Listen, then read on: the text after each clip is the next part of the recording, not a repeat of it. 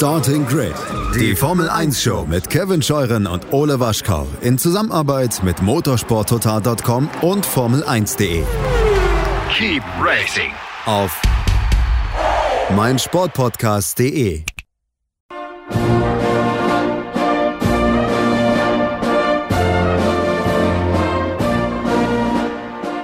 Monza.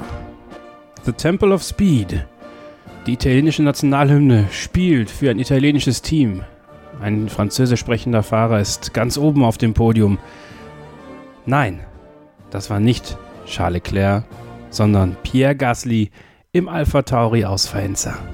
Was ein Rennen, der große Preis von Italien und damit hallo und herzlich willkommen zu einer neuen Ausgabe von Starting Grid, dem Formel 1 Podcast auf meinsportpodcast.de. Mein Name ist Kevin Scheuren, bisschen verkühlt noch im Hals, ihr hört es vielleicht. Und an meiner Seite mein Co-Moderator Ole Waschkau. Hallo Ole. Aloha. Und natürlich auch dabei der Chefredakteur unseres Partners, dem Motorsport Network Germany, Christian Nimmervoll. Hallo Christian. Ciao Kevin. Ciao Christian, Cristiano. Ja, schön. Das erste Mal in Italien für zwei Wochen. Nächste Woche ja der große Preis äh, der Toskana im Mugello. Alter, Pierre Gasly gewinnt sein erstes Formel-1-Rennen, Ole, und das nach einem wahnsinnigen Jahr für ihn. Erst die Beförderung zu Red Bull vor der Saison 2019. Dann wird er mitten in der Saison getauscht mit Alex Albon, muss zurück zu Alpha Tauri. Dann stirbt genau an dem Wochenende sein Freund Antoine Hubert. Der zweite Platz in Brasilien am Ende der Saison 2019. Dann wurde er eingebrochen vor einigen Wochen. Ihm wurden sehr viele Dinge geklaut, die ihm sehr am Herzen liegen, unter anderem wohl auch sein äh, Pokal aus Brasilien. Und jetzt, nach der guten Performance im Alpha Tauri, und wir haben ihn ja in der letzten Woche schon zum, zu unserem insgeheimen Fahrer der Saison gemacht, gewinnt er im Monza. Also Geschichten, die vielleicht nur die Formel 1 schreibt und für mich absolut wow. Für dich, Ole? Ja, absolut. Also das ähm, war was, mit dem man jetzt nicht unbedingt rechnen konnte. Also eigentlich gar nicht. Wir haben alle damit gerechnet, ja gut, Lewis Hamilton gewinnt das Ding und dann äh, irgendwie Valtteri Bottas Zweiter, Max Verstappen Dritter, aber sonst äh, wird das irgendwie ein einschläfernder Nachmittag und zumindest so in der ersten Rennhälfte sah es ja zumindest ein bisschen danach aus, denn da sah es ja so, da, so aus, als wenn Lewis Hamilton hier einfach wieder Kreise um die Konkurrenz fährt, wie sonst auch immer. Und dann kam ja letztendlich alles ganz anders. Wir haben ja schon, wie, wie, du richtig gesagt hast, letzte Woche über Pierre Gasly gesprochen. Und das macht ihn natürlich sowieso zum Fahrer der Saison ganz klar, äh, ganz klare Geschichte. Es ist natürlich dann die Belohnung für harte Arbeit. Ähm, es war jetzt kein absoluter, also es war Glück, ja, in gewisser Weise, aber es, es war ähm, jetzt nicht so äh, aus dem Nichts, weil er hat die ganze Saison schon sehr gut ähm, abgeliefert. Auch die zweite Saisonhälfte letztes Jahr bei Toro Rosso, wie es ja damals noch hieß, war extrem gut. Und das ist dann vielleicht die logische Konsequenz davon. Und man hat ja dann auch im Rennen gesehen, dass es dann durchaus verdient war, weil gerade in, im zweiten Teil des Rennens ähm, hat er das ja absolut fehlerfrei unter Druck nach Hause gefahren. Und das muss man ja auch erstmal schaffen. Und ich glaube, das hätten in der Situation nicht viele geschafft. Also ich glaube, dann Ikiat wäre der in der Situation gewesen, hätte der dieses Rennen nicht gewonnen. Genauso wie zum Beispiel Antonio Giovinazzi im, im Alfa Romeo hätte der das Material dafür. Das kommt dann natürlich auch noch dazu. Also von daher äh, sehr verdient und sehr reif und äh, letztendlich eine sehr, sehr, sehr, sehr gute Leistung. Und ähm, Niki Lauda würde das Kappel ziehen. Christian, bei uns gibt es ein Sprichwort, das Glück ist mit den Doofen. Äh, an dieser Stelle muss man ganz ehrlich sagen, da gab es keinen Doofen bei Alpha Tauri. Die haben tatsächlich das nötige Glück gehabt. Eine Runde bevor Kevin Magnussen sein Auto kurz vor der Boxeneinfahrt stehen gelassen hat, das Safety Car ausgelöst worden ist, die Strafe für Lewis Hamilton, die ausgesprochen werden musste danach. Also, also einfach also eine Mischung, die zusammenkommen muss in der Formel 1, die bei Toro Rosso bzw. Alpha Tauri jetzt an der Stelle genau zwölf Jahre nachdem ein gewisser Sebastian Vettel dort äh, für Toro Rosso gewonnen hat, nochmal aufgegangen ist. Also Glück ja, Speed ja, und fahrerisches Können. Ja, also Pierre Gasly vereint alles an diesem Sonntag, oder? Genau so ist es. Aber das Glück ist bei den Doofen, würde ich jetzt so nicht unterschreiben, weil ansonsten würde ich jede Woche im Lotto gewinnen. Tue ich aber nicht. ähm, ihr habt das schon perfekt zusammengefasst, finde ich. Also wir wissen alle, dass Gasly und Alpha Tauri diesen Grand Prix unter normalen Umständen natürlich nicht gewonnen hätten, nicht mal annähernd.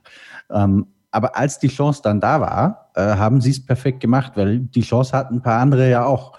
Ähm, Lance Stroll zum Beispiel, den ich ziemlich verrissen habe in meiner Kolumne heute Morgen, war für mich äh, ganz klar der, der in der gedachten Pole Position stand, weil der hat ja weit und breit eigentlich keinen Gegner mit dem Material, das ihm zur Verfügung stand.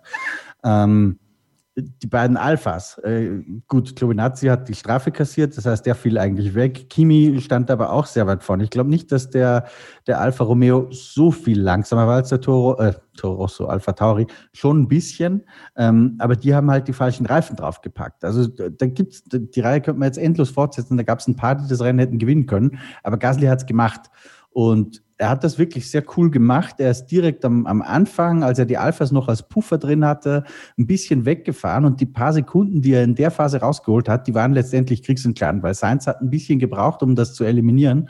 Und als er dann dran war, ähm, in der letzten Runde zum ersten Mal. Ich glaube, dann hätte er ihn auch gekriegt. Aber da war eben die Zeit entscheidend, dass Gasly schon ein bisschen weggefahren ist. Es hat übrigens auch Sainz erkannt, ähm, weil den hat man ja bei McLaren ein bisschen beruhigt, als er hinter, ich glaube, hinter Räikkönen steckte und hat ihm gesagt, lass dir Zeit, mach's mit Ruhe. Ähm, und Sainz hat gesagt, ich mache mir aber keine Sorgen um Kimi, ich mache mir Sorgen um Gasly. Und da hat er recht gehabt, genau so war's. Und bei Gasly sind dann in der letzten Runde noch ein bisschen die Nerven geflattert, das hat man schon gesehen. Also da war er nicht immer treffsicher auf der Linie, vor der Paraboliker dann, das fand ich ganz krass, ist er komplett nach rechts rüber geschert, obwohl er nicht wirklich äh, gefährdet war. Ähm, aber ja, er hat es hingebracht und Chapeau, musste erst mal machen. Nochmal ein kleiner Fun-Fact am Rande. Danke an Matthias. Äh, unsere wandelnde Starting Grid Datenbank, muss man ganz ehrlich sagen, die hat was ausgespuckt. Und zwar, dass äh, witzigerweise der letzte Franzose, der ja ein Formel-1-Rennen gewonnen hat, das war Olivier Panis, 96 in Monaco. Das Interview mit Olivier Panis, was wir geführt haben, könnt ihr gerne nochmal bei uns im Archiv nachhören. Sehr, sehr cool gewesen. Auch nochmal so ein bisschen in Erinnerung schwelgen, was da 96 in Monaco los war. Und der war auch mit einem Honda-Motor unterwegs und zwar mit dem äh, Mugen also es ist ja, quasi auch ein, ein Honda-Abwurf gewesen damals. Der Ligier, also auch mit dem Honda-Motor, jetzt auch wieder ein Honda-Motor für den Franzosen. Das scheint Glück zu bringen. Gönnt man Christian Pierre Gasly diesen Sieg ganz besonders aufgrund seiner Geschichte, die er jetzt im letzten Jahr so erlebt hat? Ja, also du hast ja äh, in der Einleitung dieses Podcasts schon sehr schön aufgezählt, was so alles passiert ist bei ihm. Das waren noch sehr viele Schicksalsschläge. Ähm, also menschlich absolut. Und ich glaube auch, dass er gerafft hat, jetzt bei Toro Rosso, dass er sich einfach nicht mehr ablenken lässt von anderen Dingen, sondern dass er den Fokus einfach auf das legt, was er selbst beeinflussen kann. Ähm, das macht er hervorragend, weil das hat Ole ja auch schon ganz richtig gesagt. Das war natürlich ein glücklicher Sieg. Also durch die Umstände gestern aber das kam jetzt nicht aus dem Nix. Der hat äh, Dani Quiert in den Qualifyings echt alt aussehen lassen. Dieses Jahr war in den Rennen meistens auch stärker. Da war vielleicht der Abstand nicht so groß, aber er war meistens stärker. Der Alpha Tauri ist äh, in, im Mittelfeld äh, dabei. Also ja, Mittelfeld trifft es eigentlich perfekt. Also der fällt da nicht ab und an einem guten Tag kann der halt auch im vorderen Mittelfeld sein. Und so kamen ein paar Dinge zusammen. Also ich gönne es ihm auf jeden Fall. Äh, hat mich sehr gefreut. Der französische TV-Kommentator hat sich auch sehr gefreut. Ja. Das, war, das war für mich eines der Highlights in der Nachbetrachtung dieses Rennens. Ich glaube, ich habe das Video schon drei, vier Mal gesehen inzwischen. Ähm, grandioser Tag für die Formel 1. Absolut richtig. Natürlich, äh, jetzt äh, kommen überall die Forderungen, Pierre Gasly muss zurück zu Red Bull. Ja, also Alex Albon erneut mit einer, man muss ja fast sagen, Anti-Leistung, Platz 15 am Ende. Dr. Helmut Marko hat gesagt, einen Unterbodenschaden gehabt, was ihm äh, pro Runde eine Sekunde gekostet hat. So kann man sich das natürlich alles auch irgendwo schönreden, kein Problem. Ihr habt ja die Möglichkeit, uns Sprachnachrichten zu schicken über WhatsApp. Und Ben hat das gemacht. Das könnt ihr machen unter der 0049 331 208 5028 das Ganze gibt es auch in Show Notes. Ja, und der hat eigentlich einen ganz anderen Vorschlag für Pierre Gasly, während die ganzen Gerüchte und die Forderungen um ihn, um das Red Bull Cockpit wieder größer werden, sieht er eine andere Lösung für ihn. Kurz meine Meinung zu Pierre Gasly, Alex Albon. Ähm, ich hatte ja schon mal den, den Alex Albon etwas kritisiert, äh, weil ich gesagt habe, der liefert überhaupt nicht. Da wurde mir dann von, von äh, unter, dem, unter anderem dem Christian widersprochen. Ähm, ich möchte jetzt mal sagen, jetzt rufen ja sicherlich viele Leute davon, der Gasly soll wieder in den Red Bull.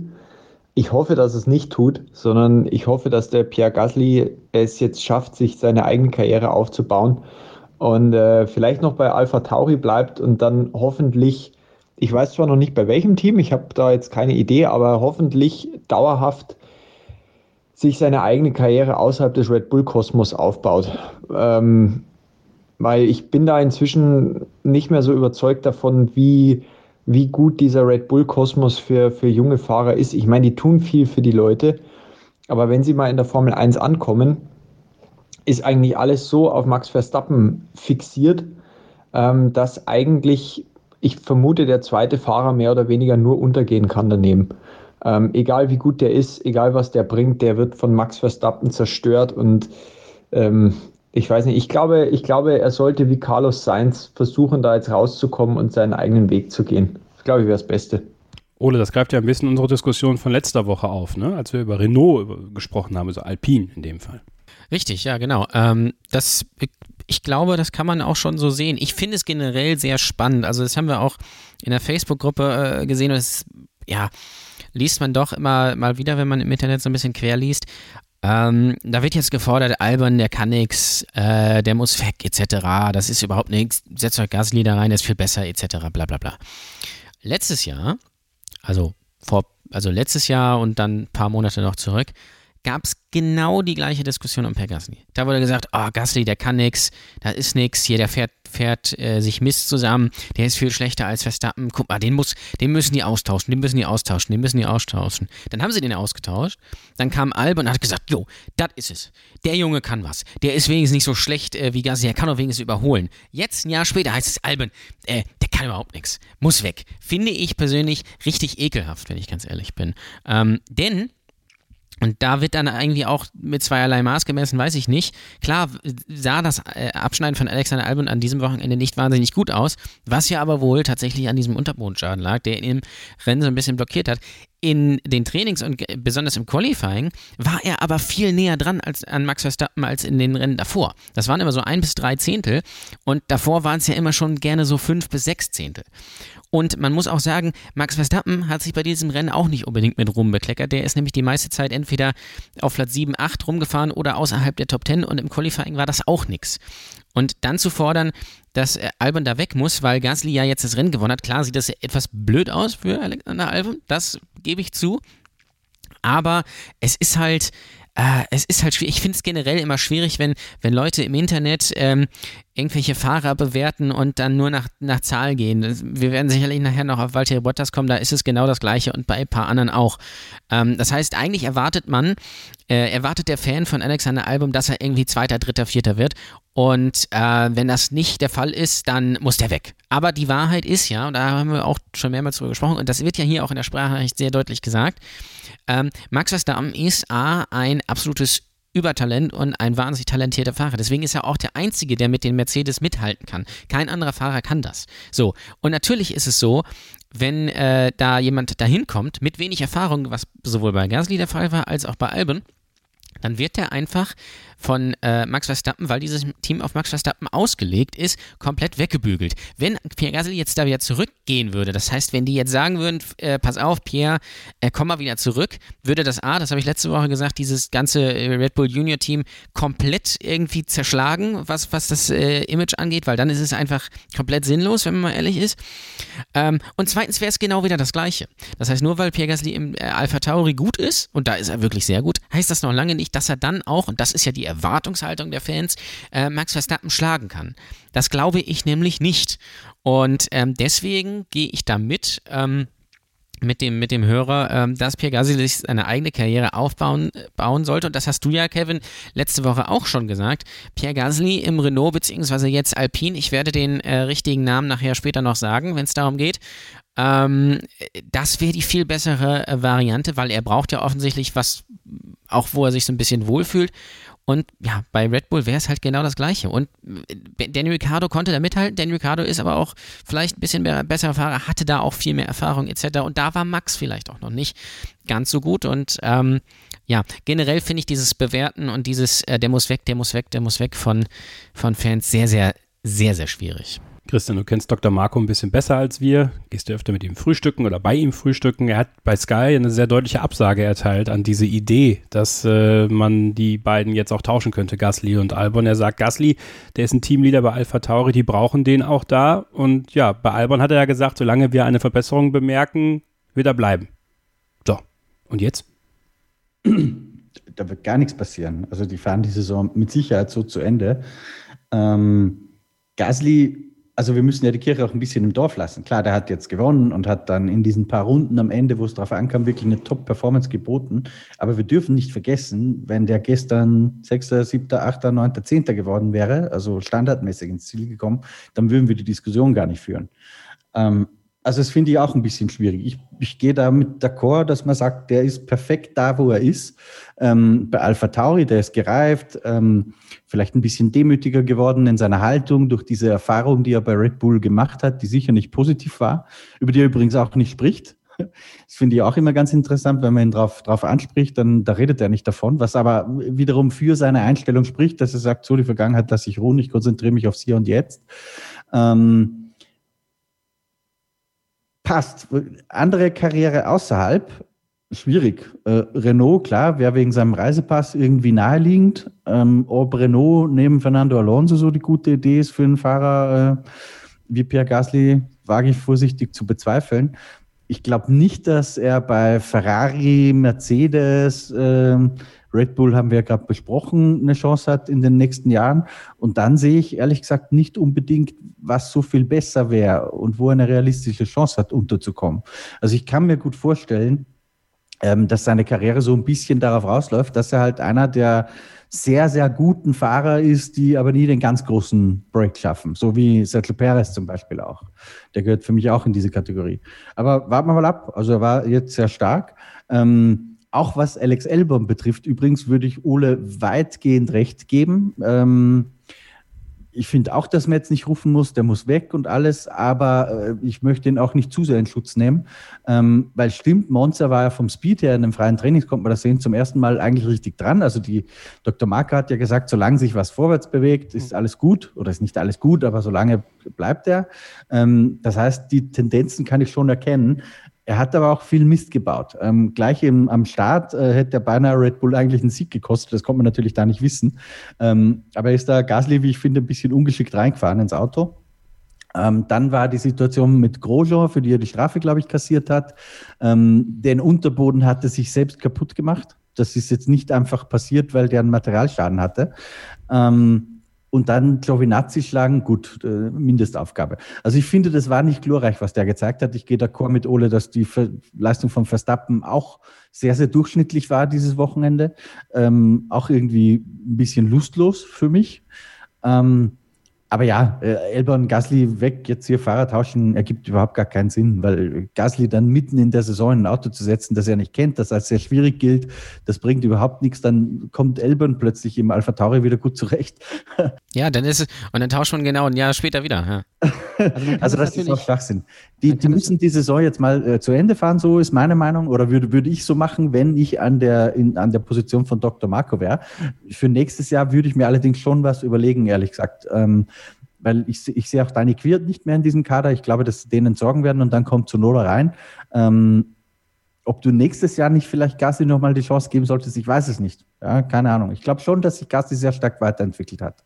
Ob, ob er jetzt wirklich besser ist langfristig als Elbe, keine Ahnung. Das können wir echt nicht beurteilen, glaube ich. Ja, die Frage ist dann natürlich, kann, also sehe ich auch so, dass, dass er sich weiterentwickelt hat und jetzt in der Saison tauschen macht halt gar keinen Sinn. Wenn, dann muss es zum nächsten Jahr machen, sodass er die Eingewöhnungszeit da auch hat, etc.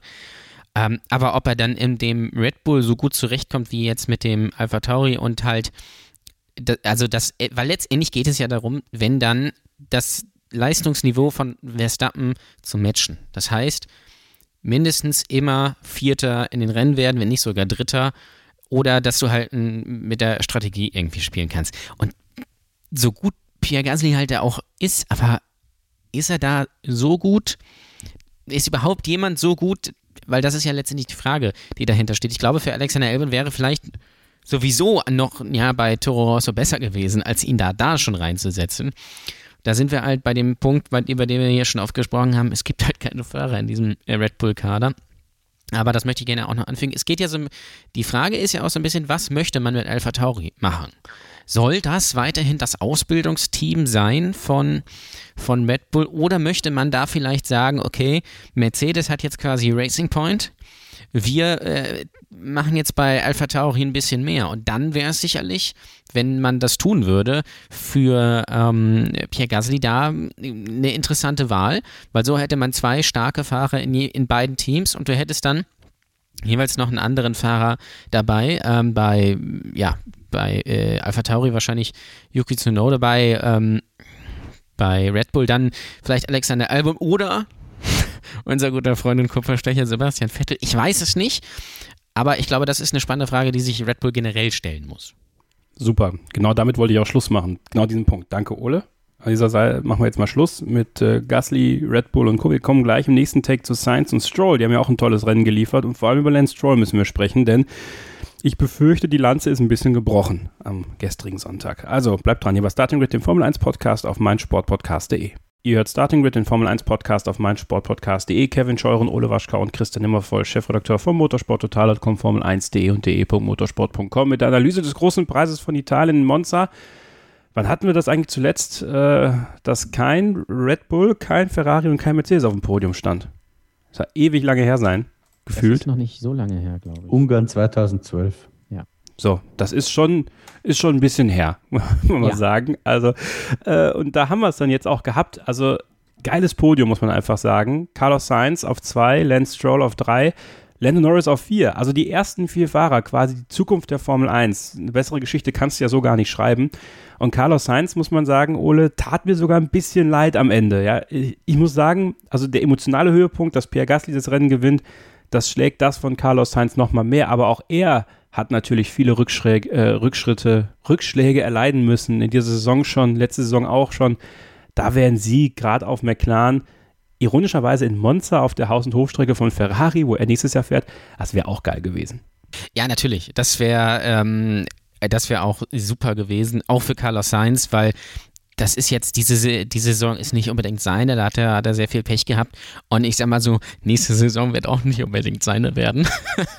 Aber natürlich, klar, im McLaren dann in Monza zu gewinnen, als quasi Grand Prix-Sieger in Italien nach Italien zu kommen, das wäre natürlich auch gerade für Ferrari und, und die Fans gar nicht so schlecht gewesen. Ähm, und es war auch ein super Wochenende von, von Carlos Sainz, das muss man auch sagen. Im Qualifying schon stark, dann in der ersten Hälfte des Rennens ähm, extrem stark. Also er wäre auch ohne dieses Chaos wahrscheinlich Zweiter geworden.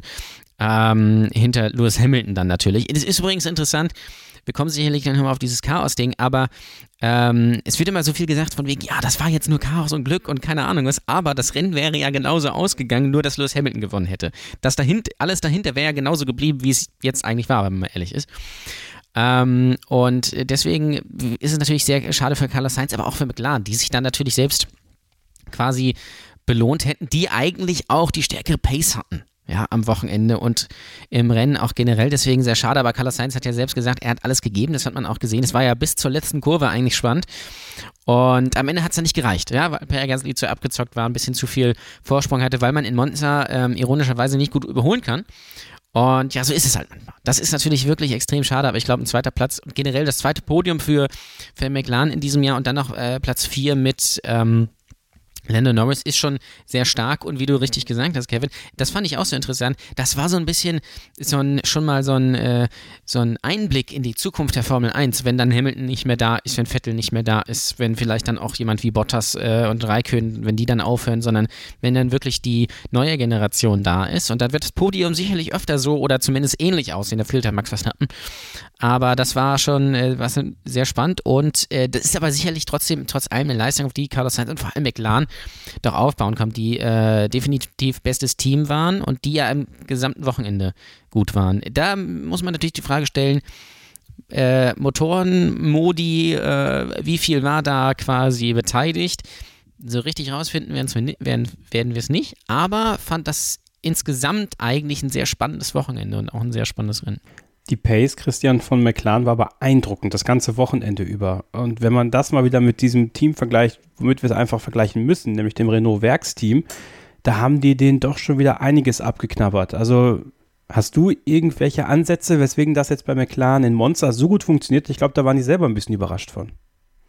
Ja, äh, das haben die auch gesagt nach dem Rennen, also dass die einfach auf dieser Konfiguration noch mal besser zurechtgekommen sind als Bar, weil Monza geht halt mehr geradeaus, hat weniger Kurven. Das scheint dem McLaren sehr geschmeckt zu haben. Allerdings würde ich nicht den Fehler machen zu sagen, dass Renault äh, an diesem Wochenende nicht konkurrenzfähig waren. Nein, ich glaube, die waren vom, vom Speed her sehr konkurrenzfähig. Die haben es nur nicht, äh, als es darauf ankam, äh, nicht umgesetzt. Ich weiß nicht, ob das was zu tun hatte, vielleicht mit der defekten Benzinpumpe von Ricciardo, das war, glaube ich, eine FT3 äh, die sie dann vom Qualifying noch wechseln mussten, dass sie da so ein bisschen aus dem Tritt gekommen sind. Aber das Potenzial war bei denen, glaube ich, schon da.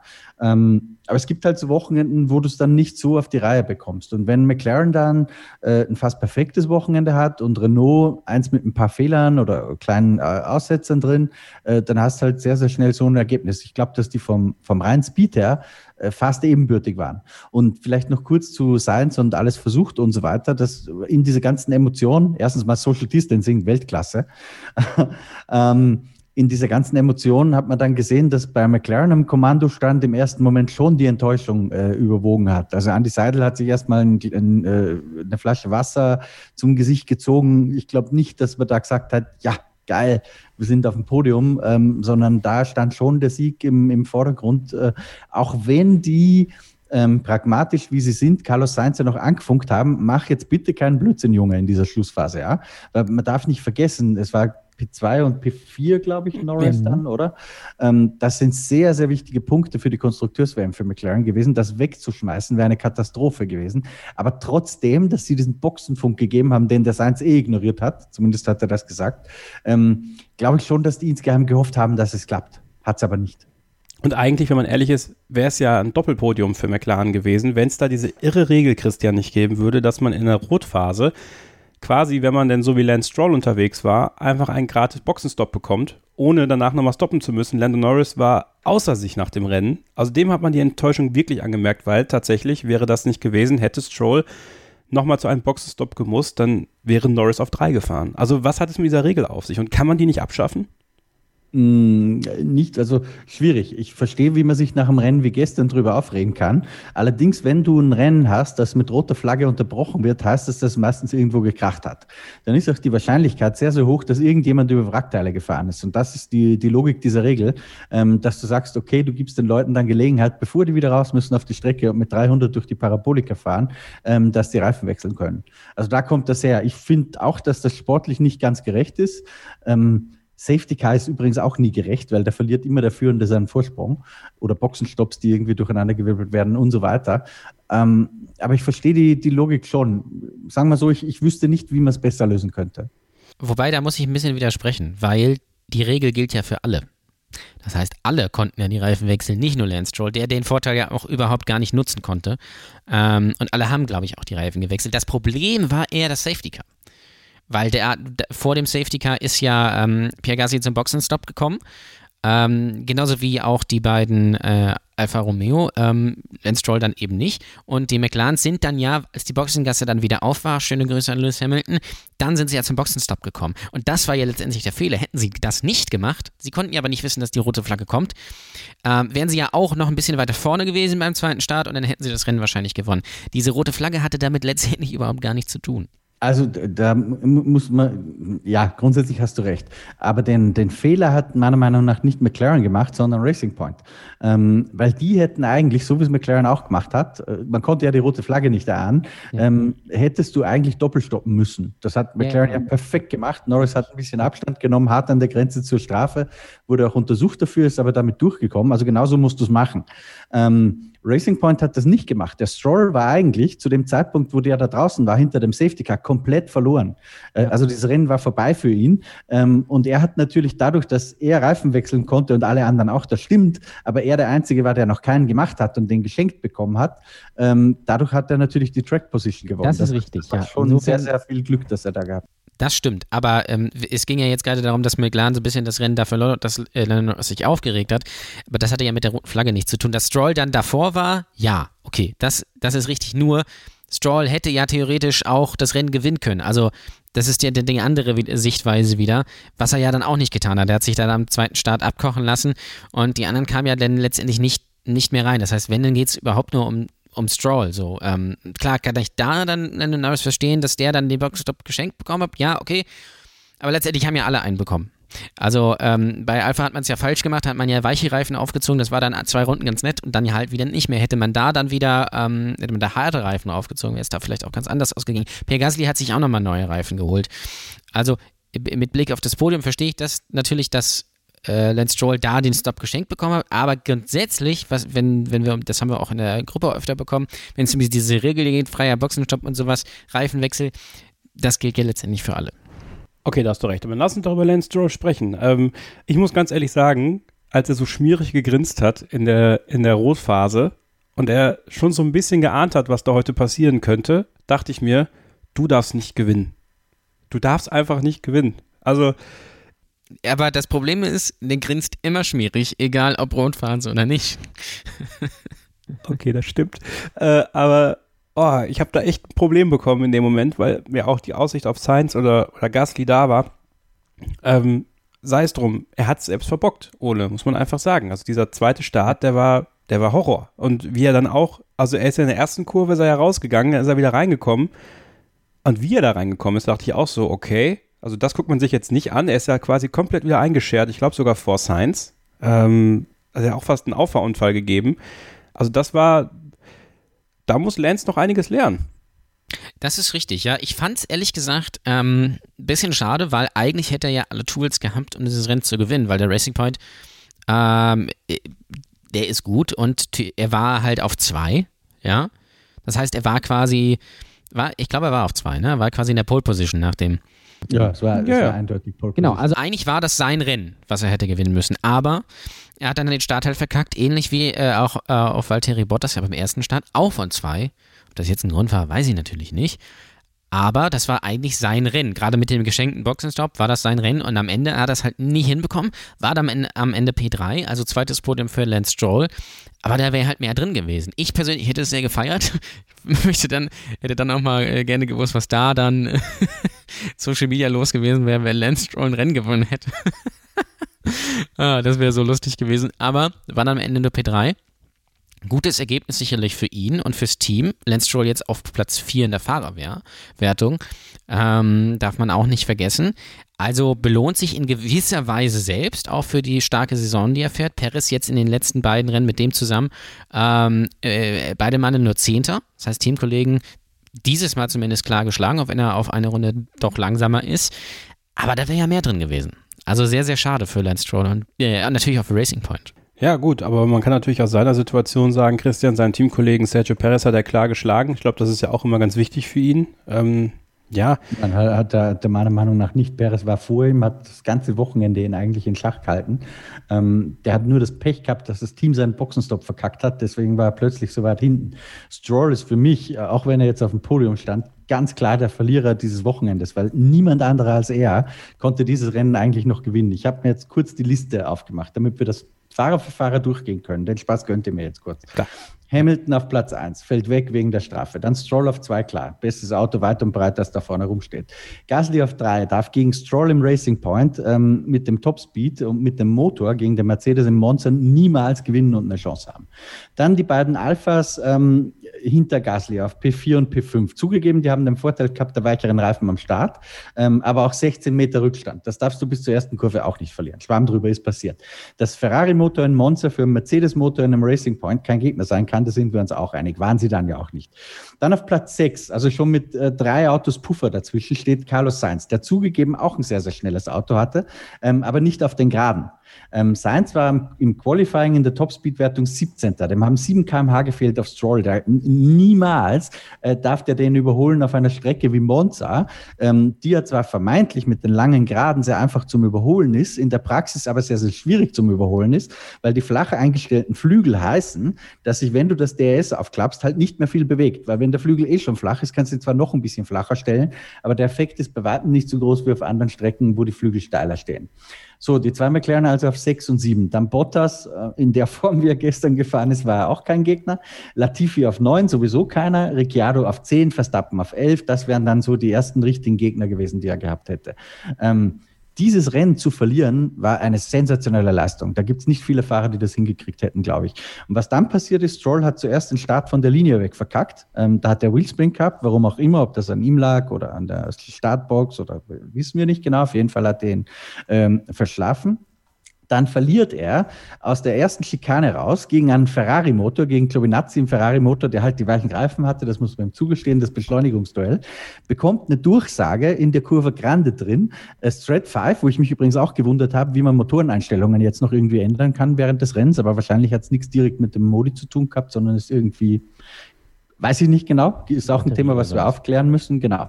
Ähm, dreht dann irgendwie auf den Knopf, ist dadurch mutmaßlich ein bisschen abgelenkt, ähm, knallt dann beinahe Kimi hinten drauf ähm, ich weiß nicht, ob er den einfach übersehen hat oder wie auch immer. Ähm, und fährt dann mit vollem Karacho äh, in der Della Roccia geradeaus und reiht sich hinter den beiden Alphas wieder ein. Riesenglück, weil es hat ihm nicht einen Meter Platz gekostet. Schafft es aber dann noch, dass Sainz in der, in der Lesmo zum ersten Mal an ihm vorbeigeht, den er nochmal überholt, weil sein Topspeed einfach so überlegen ist und lässt Sainz dann wieder durch in der nächsten Runde. Also was Stroll alles verschissen hat innerhalb von dieser einen Minute, das, das ist für mich phänomenal. Das klingt jetzt nach einem Lance Stroll-Bashing. Ähm, ist es auch ein bisschen Ähm, das ist aber keine grundsätzliche Geisteshaltung. Ihr werdet euch erinnern, äh, als er in die Formel 1 gekommen ist, in seiner ersten Saison habe ich gesagt, Lance Stroll wird die positive Überraschung des Jahres. Ich glaube auch nach wie vor, dass er äh, vielleicht ein bisschen zu sehr den Stempel Paydriver drauf hat. Aber das, was er da gestern abgeliefert hat, in diesen zwei Minuten nach dem zweiten Start, das war einfach äh, wirklich Katastrophe. Ja, da muss er lernen. Das muss er, muss er abstellen. Ich meine, wenn er da weiterfahren darf im Aston Martin, wovon ich jetzt mal ausgehen würde, dann kann er das nächstes Jahr hoffentlich besser machen. Und dann glaube ich schon, dass er die Möglichkeit bekommen wird, nochmal ein Rennen zu gewinnen. Also die, die, die Grundlagen sind da. Es geht dann halt auch manchmal um Feinheiten, die man dann lösen muss. Und ich würde mir dann doch wünschen, Junge, ein bisschen mehr Emotionen auf dem Podium. Oh ja, da habe ich mir aber auch. Also, was war das denn? Das war so von wegen, äh, also wenn, als wenn man keine Ahnung, in, so ein pubertierender Junge, so 14, der quasi zu Oma auf den Geburtstag muss. Äh, dafür muss er aber quasi sein, äh, sein Fortnite-Spiel oder sein, keine Ahnung, was er da zockt, äh, nachmittags aufgeben, hat überhaupt keinen Bock. Und dann gibt es auch noch irgendwie so einen Fototermin mit der ganzen Familie, wo Mutti alle zusammenholt, die sich extra ein neues Kleid gekauft hat. Und dann muss er da irgendwie mit seiner pekligen Fresse stehen und so ein bisschen grinsen, aber eigentlich will er dann nach Hause und wichsen. So ein bisschen ist es so. Gut, ich, ich, ich würde eine ähnliche Parallele verwenden. Das ist so ein bisschen ähm, als würdest du bei Jauch in der Mitte sitzen und mit 500 Euro nach Hause gehen. Das nämlich ja. mir schon mal passiert, ja, ja. deswegen weiß ich das ganz gut. Ähm, da freust du dich auch nicht über die 500er, ja? Ähm, ich habe die damals sogar vergessen, dass ich die gewonnen habe übrigens. Was? Du hast, du hast echt, du hast echt beim, beim Millionärspiel mitgemacht in Österreich oder was? Ja, ja, ist aber schon ein Weilchen her und wir reden da nicht mehr drüber. Gibt es da Videoaufnahmen? Also, äh, ich, also äh, ich sag mal so, Kevin war bei der Küchenschlacht erfolgreicher. und bei gefragt gejagt, ja. Stimmt, ja, da war es ja auch, richtig, ja, genau. Ähm, nee, also aber so ungefähr ist das. Der, der wusste natürlich, dass der Sieg verloren war und nicht ein dritter Platz gewonnen. Ich kann natürlich die Enttäuschung nachvollziehen, klar, bei Lance Stroll wäre ich auch, vor allem ist das schon eher auf seinen Mist gewachsen. Ähm, trotzdem ist es ja immer noch das zweite Podium seiner Karriere, also dieses Kind mir Elan hätte ich mir trotzdem gewünscht, ehrlich gesagt. Sei es drum. Schwamm drüber. Dritter Platz für Racing Point, dritter Platz für Lance Stroll. Damit haken wir das Podium ab und wir machen eine kurze Pause und dann begrüßen wir einen Gast hier bei uns in der Sendung. Der hat nämlich was gewonnen und da möchten wir ihm zu gratulieren. Also bleibt dran, hier war Starting Grid, dem Formel 1 Podcast auf meinsportpodcast.de. Willkommen zurück bei Starting Grid, dem Formel 1 Podcast auf meinsportpodcast.de und es ist Zeit, es ist Zeit, zu gratulieren. Und zwar an dieser Stelle einfach mal ausgebrochen aus unserem ganzen Wust an Themen vom großen Preis von Italien. Wir haben ja das Tippspiel am Laufen, Christian. Das Tippspiel powered by motorsporttickets.com. Ähm, wunderbare Partnerschaft und wir haben ja tolle Preise ausgelobt vor der Saison. Äh, übrigens sehr empfehlenswert dieses Portal, wenn ihr euch äh, Tickets für verschiedene Rennsportserien zulegen möchtet, unter anderem natürlich auch den Gutschein. Und dieser Gutschein ist ja aktuell aufgrund der Corona-Krise 18 Monate statt 13 Monate gültig. Das heißt, ähm, wenn es dann wieder an die Strecken geht, dann könnt ihr diesen Gutschein auch einlösen. Ähm, und wir haben den Mittelsieger sozusagen, den, den Herbstmeister, so gesehen. Das Bayer Leverkusen des Tippspiels. Ja, ich hoffe nicht für ihn. Dann der zweite Platz am Ende ist dann bitter, ne? Weil ja, das stimmt natürlich. Ja. Jetzt hat er schon mal 1000 Euro als Gutschein äh, abgestaubt und zwar der User heißt Alex33 beim Kicktipp-Spiel. 729 Punkte, punktgleich mit Thomas. Er ist aber auf 1, weil er eben einen Tagessieg hatte. Hallo Alex. Ja, hallo zusammen in die Runde. Grüß euch. Jetzt muss ich dich mal fragen, äh, wie tippst du? Also richtig, ganz oft richtig. Aber wie tippst du? Ähm, ehrlich gesagt ist das ja oft eine Bauchsache. Also man, man, man verfolgt das ganze Geschehen und ähm, überlegt sich, welcher Fahrer ist im Rennen was besser, wer ist eventuell nicht so gut. Ähm, generell vom Speed her, das Wochenende schaut man sich an und ja, teilweise gehört natürlich auch ein bisschen Glück dazu. Ähm, ja, und jetzt stand ich ganz oben. Du standest ganz oben und hast ja noch die Möglichkeit, quasi am Ende 3000 Euro äh, auf der hohen Kante zu haben, was Rennsport angeht. Äh, aber fangen wir erstmal mit 1000 Euro an. Was hast du denn so damit vor? Also wenn du jetzt äh, diesen Gutschein bald in Händen hältst und wir hoffentlich bald auch wieder an Strecken dürfen, äh, wohin es dich denn? Ja, freue ich mich riesig drauf. Ich würde unglaublich gerne nach Spa. Das ist so eine traditionsreiche, schöne Strecke. Da möchte ich unbedingt hin. Da solltest du auf jeden Fall hin. Gönn dir ein ordentliches Tribünenticket dafür. Äh, das kannst du dir auch mit 1000 Euro auf jeden Fall schon mal gönnen. Ähm, Wahnsinn. Finde ich total cool, dass äh, ich weiß auch, dass du langjähriger Hörer vom Podcast bist und deswegen äh, umso schöner, dass du das Ding gewonnen hast. Ähm, wie, wie viel Angst hat man denn zwischendurch, wenn man jetzt so gut dabei ist wie du? Also ich bin ja völlig unter Ferner liefen. Ich bin, glaube ich, auf Platz 100 irgendwas. Ja, also ich bin da ja auch ganz fürchterlich im Tippen ähm, dass man mal so, ein, so, ein, so eine Session vergisst oder sowas, wenn man schon jetzt in der Lage ist, da auch was zu gewinnen. Ja, ähm, ich tippe ehrlich gesagt meistens schon relativ früh und dann kurz bevor die Qualifying Session äh, anfängt, gehe ich nochmal in die Tipps rein und tippe nochmal nach und dann tippe ich vor dem Rennen nochmal nach. Gut, das macht Sinn. Vielleicht sollte ich das auch ja. machen. Dann, dann also immer, immer, immer das aktuelle Geschehen drin haben. Und ja, zum Beispiel jetzt im Monza Qualifying ähm, die meisten setzen ja Hamilton Bottas auf 1 und 2, Verstappen auf 3 und dann ist die Überlegung, wer macht den vierten? Und da war für mich äh, auch nur die Überlegung, es kann eigentlich nur ein McLaren oder äh, Ricardo sein. Und, dann? und in dem Falle hatte ich jetzt zwar äh, nicht den richtigen Tipp, aber im Endeffekt hatte ich im Rennen dann die meisten Punkte gemacht am Ende und ja, so stand ich jetzt ganz knapp ganz vorne. Hast du Gasly vor Sainz und Stroll getippt? Nein, aber ich habe zum Beispiel Albon nicht reingenommen, weil ich mir gedacht habe, dass Albon es nicht packt unter die ersten acht und einige hatten Albon mit reingenommen.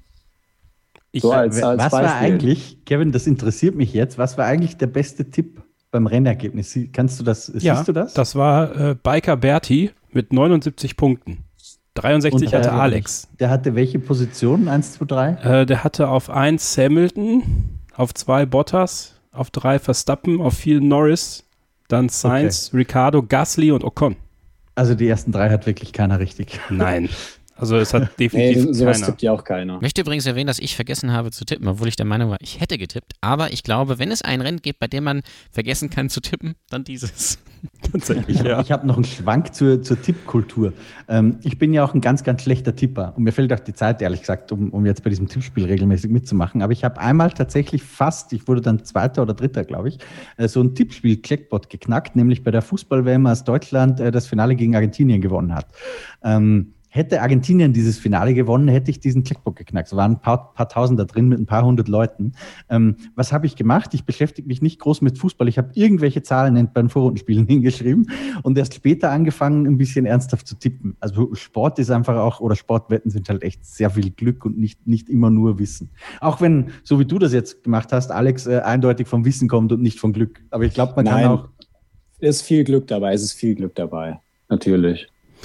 Alex, wir wünschen dir ganz viel Spaß mit den 1000 Euro. Ähm, gönn dir was Schönes, gönn dir Spa. Wenn du dann da bist und ich bin auch da, treffen wir uns auf eine Portion Fritten, würde ich sagen. Ja, super gerne, super gerne. Und, ähm, also ich freue mich riesig. Glaube ich. Ich freue mich auch, dass du gewonnen hast und äh, wünsche dir weiterhin viel Erfolg beim Tippspiel. Äh, natürlich geht das Ganze weiter. Ja, schon in Mugello werden weitere wichtige Punkte gesammelt. 1000 Euro Gutschein jetzt für Alex und am Ende der Saison, nach dem großen Preis von Abu Dhabi, gibt es nochmal 2000 Euro obendrauf, gesponsert von motorsporttickets.com. Eure Nummer 1 Adresse für Motorsporttickets aller Rennserien. Da könnt ihr auch ähm, ja, euch eindecken, wie ihr möchtet. Und natürlich den Gutschein. Den Gutschein der lohnt sich 18 Monate statt 13 Monate dank Corona. Also das ist das Einzige an Corona, wo wir dankbar sein können. Ihr habt länger Zeit, den einzulösen. Und wir haben ja auch schon September, also man kann langsam schon so an die Weihnachtsgeschenke denken. Und, oder sich selbst eins machen. Ich glaube, Alex macht sich selbst eins in dem Fall. Ne? Ja, ja, dann nochmal ein ganz, ganz großes Lob an euch. Ihr macht wirklich einen super Podcast. Ich höre ihn wirklich gerne. Ähm, er bringt einem einige Lacher rein. Es ist, es ist einfach großartig. Mach bitte genauso weiter. Dankeschön. Danke, Alex. Mach's gut, die ja? Besten. Ah, Vielen danke. Dank. Okay. Bis dann. Tschüss. Danke. Tschüss. Ähm, ja, die Besten, das, das wollen gerne die Ferraris sein. Wir müssen tatsächlich mal ganz kurz drüber sprechen, Christian. Ähm, grausames Ja, der, Wochenende. der Alex hat gerade gesagt, es geht doch sehr oft lustig zu. Dann kommen wir jetzt zu Dann kommen wir jetzt zu kurz zu Ferrari. Wir machen nicht lang, Ole, keine Sorge.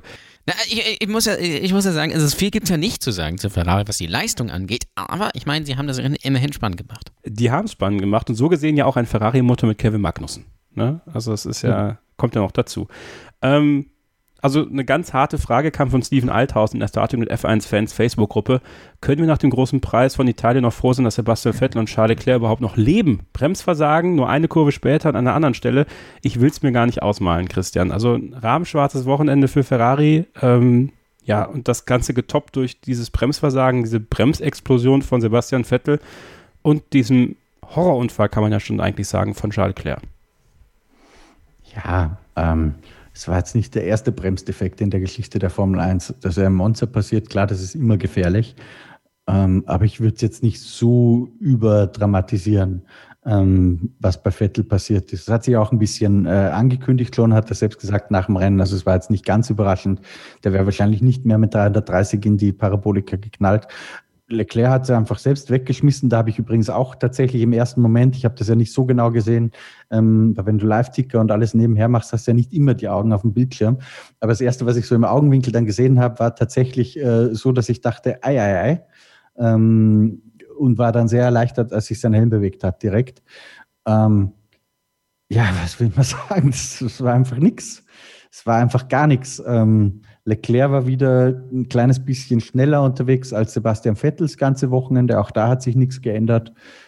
Ich wüsste nicht, was ich dir erzählen soll dazu, wenn, wenn du mir jetzt nicht irgendwelche konkreten Fragen stellst. Nee, muss ich auch gar nicht. Also das, was viele nicht gesehen haben, war auch, dass der Unfall, also bei Sky kam ja gar nicht erst vor. Also Sascha und Ralf waren die ganze Zeit mit was anderem beschäftigt und da war der Unfall und sie reden einfach weiter über irgendwas. Also das, das war ein bisschen witzig. Ja, haben wir, haben das wohl, haben die roten Autos wohl so ein bisschen ausgeblendet, was ich durchaus verstehen kann. Ähm, äh, Nochmal zu der Frage von, ähm, von dem Hörer.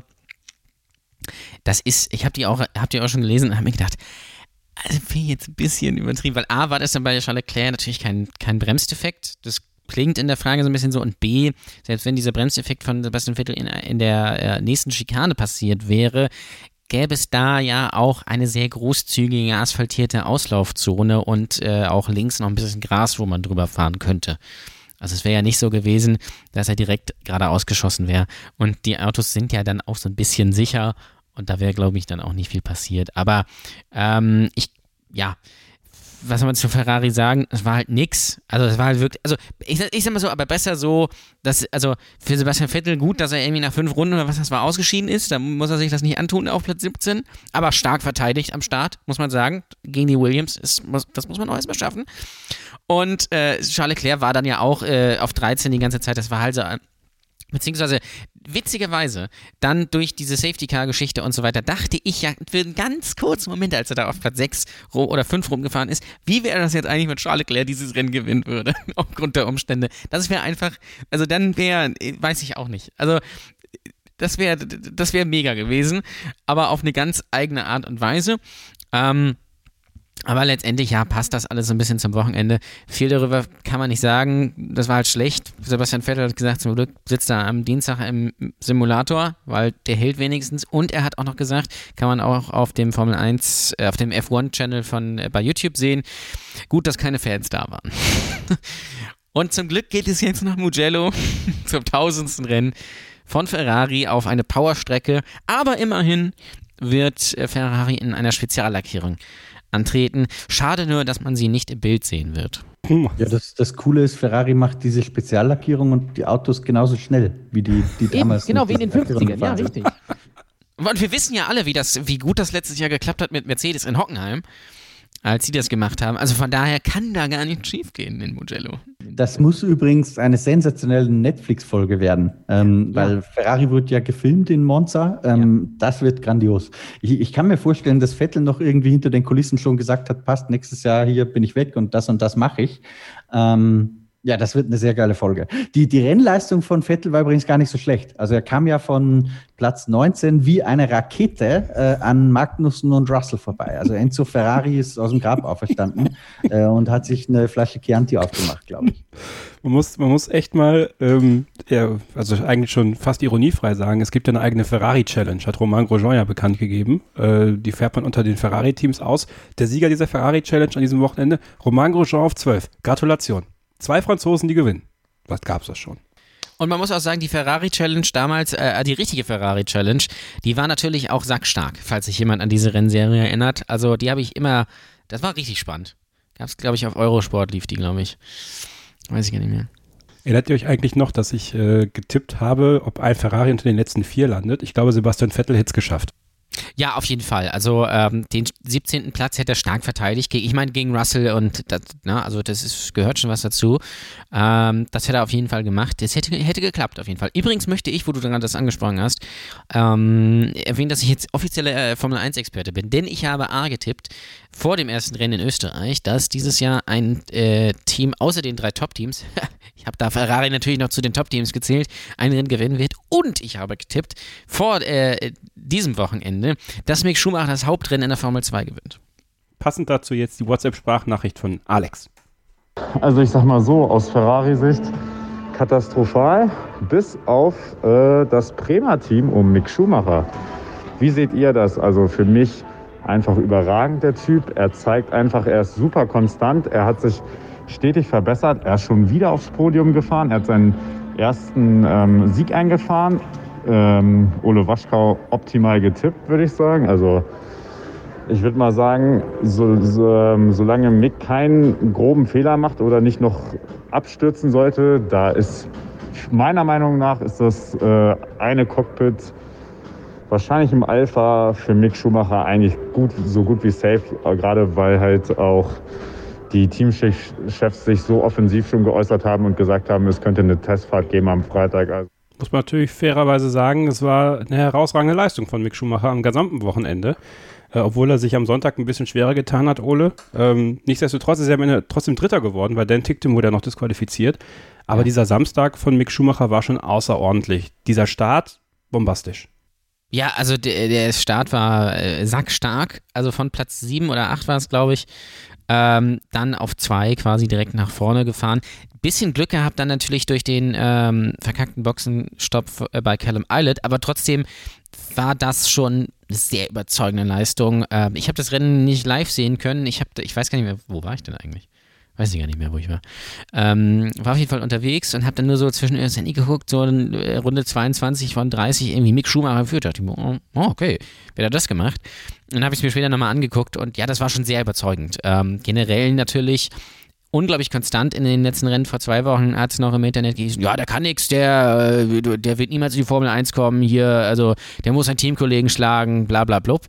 Äh, jetzt heißt es plötzlich, super, bester Mann, äh, der gehört in die Formel 1, der ist wie unser Michael. Finde ich auch ein bisschen schwierig. Aber dann natürlich auch im Sprintrennen, das finde ich eigentlich die, also Hauptrennen äh, unglaublich beeindruckend, Sprintrennen dann aber auch, ja, weil da haben wir ja das Reverse Grid und er hat es trotzdem nach vorne geschafft ähm, und dann natürlich ein bisschen glücklich aufs Podium durch, dadurch, dass der Ticktim äh, nicht mehr genug Sprit hatte. Wie soll man das auch wissen? Ähm, dann auf Platz 3, aber was mir natürlich unglaublich geholfen hat, äh, und ich glaube, er ist jetzt Zweiter in der ähm, Wertung hinter Callum Eilert. Äh, Robert Schwarzmann hat diese Woche überhaupt gar kein Land gesehen, was natürlich auch ganz Michael mit dem Unfall und der roten Flagge von äh, Mick Schumacher im Qualifying zu tun hatte, denn da musste ja Schwarzmann dann irgendwie von Platz 16 oder so starten. Hat er gut gemacht, hat er sich gut bei Papa abgeguckt. Ähm, also es ist extrem spannend, generell viel los in den Nachwuchs. Serien, äh, die, äh, der Porsche Supercup hat einen neuen Meister, Larry äh, Tanford. Ich hab, äh, äh, bin ausgerastet vor Freude, also äh, Weltereignis. Aber äh, Spaß beiseite, ähm, das ist schon beeindruckend und es sind ja jetzt, glaube ich, noch acht Rennen, also vier Rennwochenenden. Da kann natürlich sehr viel passieren, aber es stellt sich, ich möchte ihn äh, den Mick Schumacher-Effekt nennen. Der stellt sich so ein bisschen ein, äh, weil es ist genau das gleiche, was wir letztes Jahr in der, äh, vorletztes Jahr in der Formel 3 gesehen hat. Erste Saisonhälfte so ein bisschen, hm, und dann fährt er alles in Grund und Boden. Und das sehe ich hier so ein bisschen auch. Und ich weiß halt nicht, ob Callum Eilert das ins Ziel bringt. Klar, Mick Schumacher muss auch erstmal schaffen. Es ist, äh, sind noch ein paar Rennen, es ist schon unglaublich beeindruckend. Und wenn er so weiterfährt, fährt er auf jeden Fall nächstes Jahr in der Formel 1.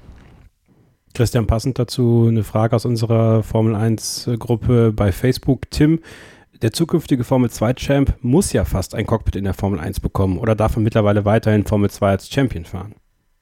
Ähm, das weiß ich jetzt ehrlich gesagt gar nicht. Da beschäftige ich mich einen Ticken zu wenig mit der GP2, aber das weiß der Ole bestimmt, oder? Siehst du, ich sag noch GP2.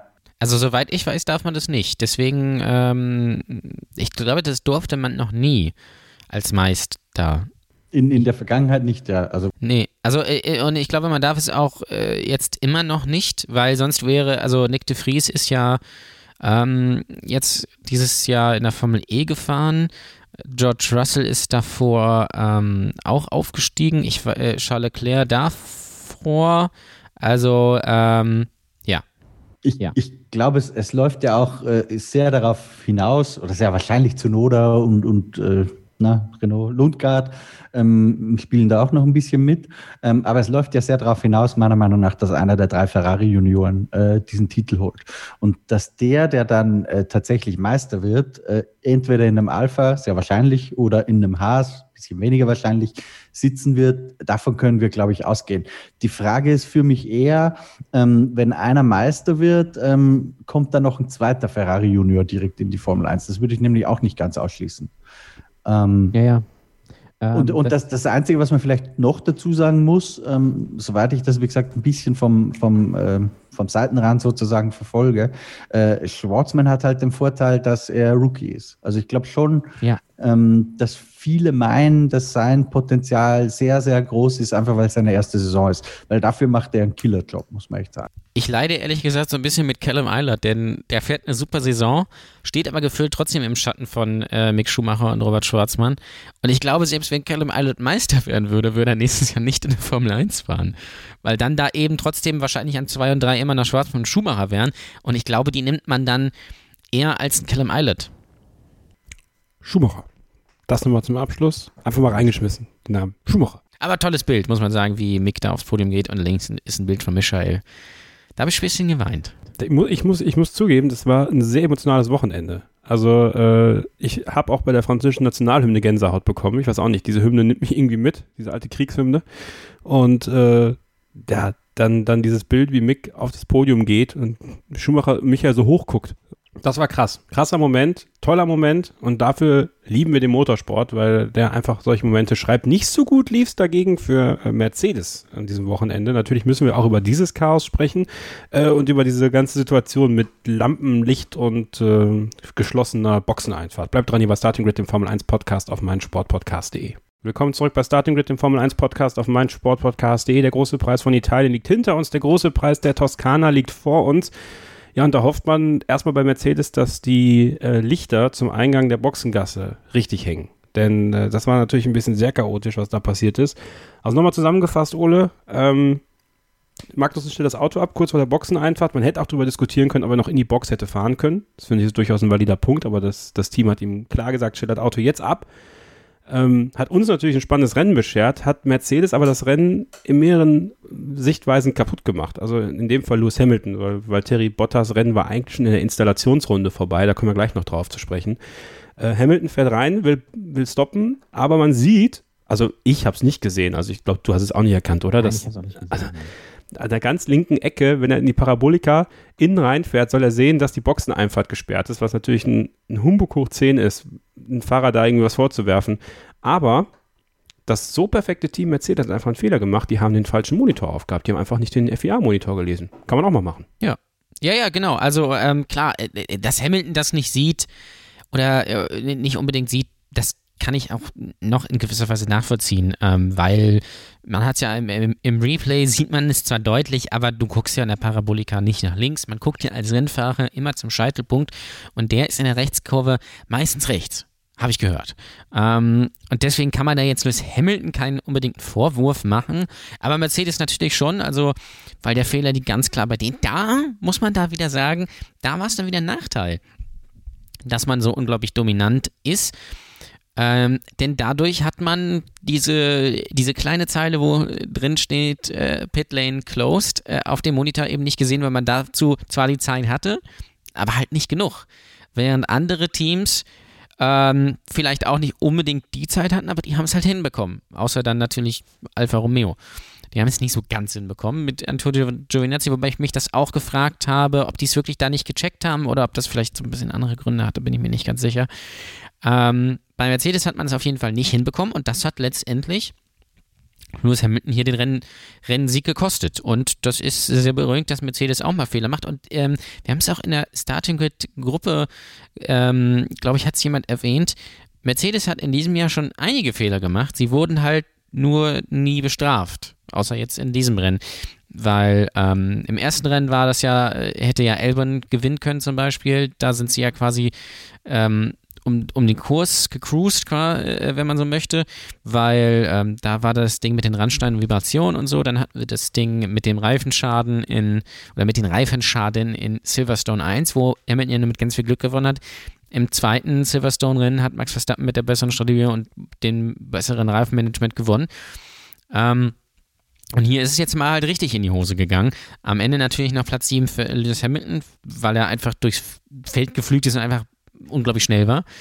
Ähm, aber trotzdem, das war, ähm, wenn wir immer schon auf Ferrari rumhacken, so ein bisschen, auch seitens Mercedes, schon ziemlich schlecht. Christian, ich meine, Toto Wolf konnte sich natürlich nach dem Rennen ganz locker bei Peter Hardenacke zu Sky stellen und sagen, ja, das war unser Fehler, äh, ist aber gut für die Formel 1, wie es jetzt gelaufen ist. Hat er übrigens in der Post-Race-Show auf F1 TV auch gesagt, beziehungsweise die gibt es auch auf YouTube bei Will Buxton. Also sagt er überall das Gleiche. Richtig. Sei es drum. ähm, das kann man natürlich dann leicht sagen in der Position, in der Mercedes ist, ne? Aber trotzdem, ähm, ich finde es ich find's ganz schön, dass es denen halt auch mal passiert. Ähm, eigentlich der größte Verlierer, muss man ganz ehrlich sagen, ist äh, Valtteri Bottas, Christian. Also der verkackt den Start, der verkackt ja eigentlich seine Installationsrunde, hat sich da ja verbremst, musste über diese Huckel, über die Baguette-Curbs fahren. Ich gehe mal schwer davon aus, dass er dadurch vier Performance-Punkte verloren hat und deswegen natürlich der Start so verkackt wurde. Äh, und dann hat er sich davon nie erholen können hat sich aufgeregt, dass er eine Puncture hat, die er nicht hatte, hat sich aufgeregt, dass er in dem Engine-Mode nicht fahren konnte. Ich meine, gut, ist kein Party-Mode mehr da, ne? was willst du machen? Ähm, ja, und dann hat er es auch einfach nicht hinbekommen, die wichtigen Überholmanöver zu setzen, hat den zweiten Start auch nicht wirklich hervorragend geleistet. Also, du hast gesagt, Lance Stroll war der größte Verlierer. Also für mich war eigentlich Valtteri Bottas der größte Verlierer, weil der endgültig alle Hoffnungen auf eine Weltmeisterschaft jetzt begraben kann. Wenn Dr. Marco sie für Red Bull jetzt begräbt, dann kann sie Valtteri Bottas erst recht begraben. Hat sie der Dr. Marco schon begraben? Weil ich glaube, die haben ja nach dem Rennen nichts gesagt. Also ich also, habe die nirgends gehört. Dr. Marco, Marco. Dr. Marco war bei Peter, bei, bei Sky und hat gesagt, das war, äh, also er hat sich begraben, aber er hat gesagt, das war natürlich ein herber Rückschlag und hat eigentlich zwischen den Zeilen gesagt, das hätte heute sitzen müssen für Max, damit es was ja. werden kann.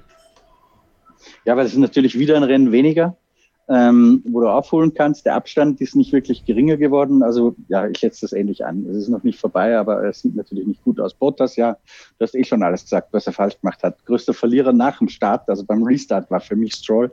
Ähm, ansonsten gehört da schon Bottas auch dazu, weil ich glaube, in der ersten Runde, ähm, da war es schon eher er selbst als das Auto. Was dann danach war, wissen wir nicht genau. Er hat ja diese Funksprüche bekommen, dass er vor Turn 11, das Parabolika, wo der Motor sehr lange auf Volllast gelaufen ist, ähm, dass es da immer am heißesten war. Ähm, und dadurch konnte er auch nicht äh, wirklich sich ransaugen an den anderen. Also es gibt für alles eine Erklärung, aber so richtig ähm, eine schlüssige Ursache konnte man nach dem Rennen eigentlich nicht präsentieren. Ähm, wissen wir nicht genau. Vielleicht erfahren wir es äh, nächste Woche in Mugello, ähm, was da wirklich los war, ob was los war oder ob er einfach nicht seinen besten Tag hatte. Aber stimmt, für die WM hat er sich natürlich keinen Gefallen getan, wenngleich er ja paradoxerweise ähm, sogar ein paar Punkte aufgeholt hat. Aber die Realität ist, er hat grundsätzlich, als sie aus der Box gefahren sind, das gleiche Auto gehabt wie Lewis Hamilton und dass man da sehr wohl was machen kann. Deswegen fällt der Motorenmodus weg als Grund für mich. Er hat ja Hamilton gezeigt. Der hat ja Bottas in 25 Runden waren es, glaube ich, am Restart hat er in 14 Sekunden abgenommen. Jetzt kann man natürlich sagen, klar, Lewis hatte acht Runden lang Free Air, da war es ein bisschen einfacher, ähm, Zeit zu bolzen, ähm, aber halt nur acht Runden. Und der Rest, da hat der, der Hamilton hat sich auch schwer getan beim Überholen, kam aber doch ein bisschen leichter durch. Ähm, ja, hat nicht gut ausgesehen. Kann man sich nicht schönreden. Vor allem, Ole, ist ja erneut der Start gewesen, ja. Also etwas, was Bottas eigentlich die Jahre zuvor ganz gut konnte, scheint in diesem Jahr ein extremes Problem zu sein. Und wir wissen ja, dass in der modernen Formel 1 der Start, also klar, das Qualifying ist natürlich super entscheidend. Da war Hamilton wieder dieses kleine Stückchen vor, hat jetzt die schnellste Runde der Formel 1-Geschichte gefahren in Monza, wird der in Bahrain natürlich noch schneller machen, also, also Sakir, also das Oval, was eigentlich ein Quadrat ist. Ähm, ja, und dann ist es der Start und den hat Bottas erneut verhunzt. Also irgendwie bei, bei Bottas finde ich ganz ehrlich, also wenn man so sagt, okay, der tut mir leid, der tut mir leid, bei Bottas muss man tatsächlich, glaube ich, die Messlatte ein bisschen anders ansetzen. Wer in dem Auto sitzt und solche Chancen liegen lässt, der wird niemals Weltmeister. Ja, aber das wird er sowieso nicht. Also, ob er die Chance jetzt nutzt oder nicht, also das ist, glaube ich, relativ deutlich. Ähm, auf, der, auf der einen Seite gebe ich, geb ich dir recht, dass er den Start halt nicht hinbekommen hat und dieses Verbremsen in der ähm, äh, Runde in die Startausstellung sicherlich auch nicht geholfen, geholfen hat, weil dadurch, und es gab ja dann noch eine kleine Berührung am Start selbst, dadurch lief das Auto halt, glaube ich, in den ersten Runden halt nicht wirklich gut oder er hatte kein gutes Gefühl im Auto. Aber dann ist es halt im Laufe des Rennens dann doch eher dann der Fehler von Mercedes, weil wenn er mit dem Auto nicht pushen kann, weil er einfach nicht dranfahren kann und nicht überholen kann, weil das Auto überhitzt, dann kann Valtteri Bottas da halt auch nicht viel machen. Ähm, das darf man dann eben auch nicht vergessen und das muss sich Mercedes ankreiden und diese Kühlungsprobleme, die haben sie schon länger. Das ist jetzt kein neues Ding und das hatte auch zum Teil Lewis Hamilton.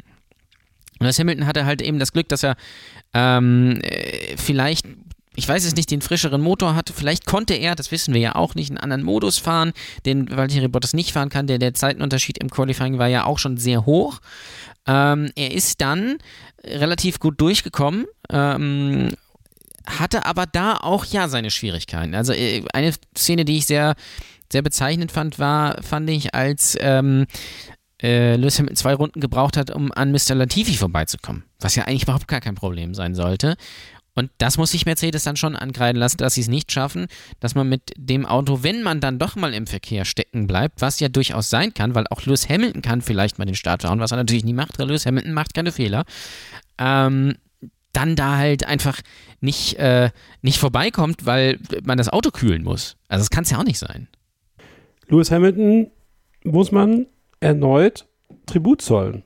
Also was er da rausgeholt hat aus dem Auto nach dem Restart, ich meine, den, den, die Strafe hat er ja angenommen. Er ist noch zu den Stewards gegangen, Christian. Du warst ganz schön frech zu ihm in deiner Kolumne, ne? Dass er da mit Cash hingegangen ist. Also ist ein ganz schön schwerwiegender Vorwurf, den du da machst.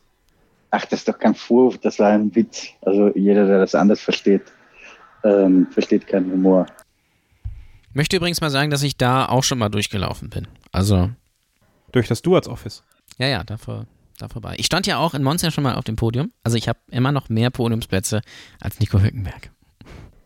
Hast du eigentlich auch, ähm, lassen wir das mit dem Vlog. Ähm, Den gibt es übrigens auf meiner Website zu, zu, sehen.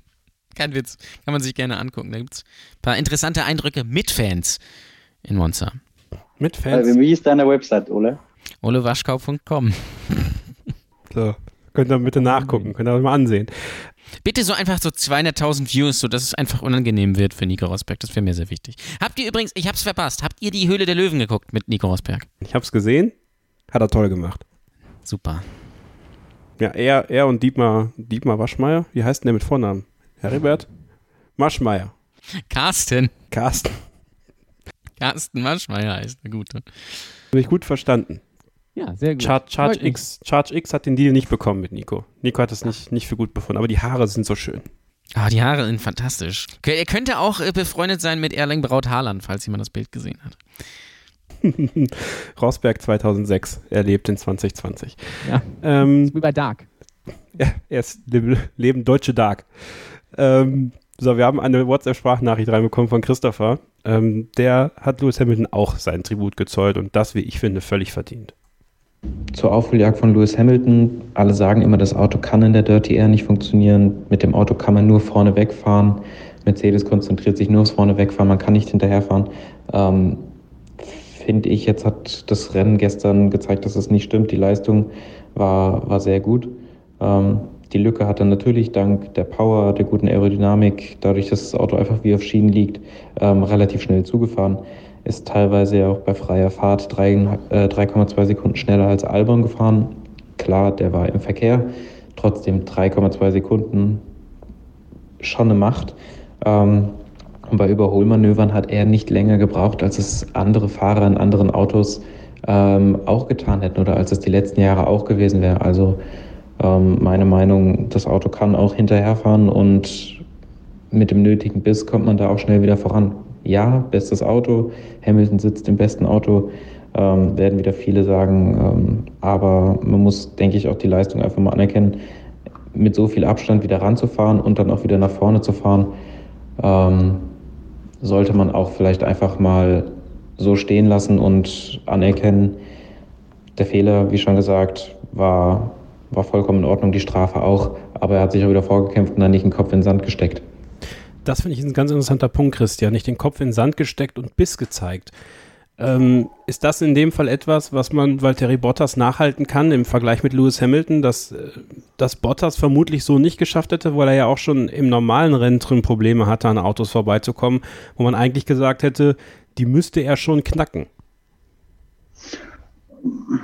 Ja, ich, ich weiß nicht, ob es mit Biss wirklich zu tun hat. Also ich kann mir schon vorstellen, dass Bottas jetzt auch psychologisch so ein bisschen angeknackst ist, so äh, wie die Saison verläuft. Wieder gut reingestartet in Österreich, ähm, dann aber wieder einen Dämpfer nach dem anderen bekommen. Die WM sehr, sehr schwierig zu gewinnen inzwischen für ihn. Das, das kann dich schon psychologisch ein bisschen brechen, glaube ich.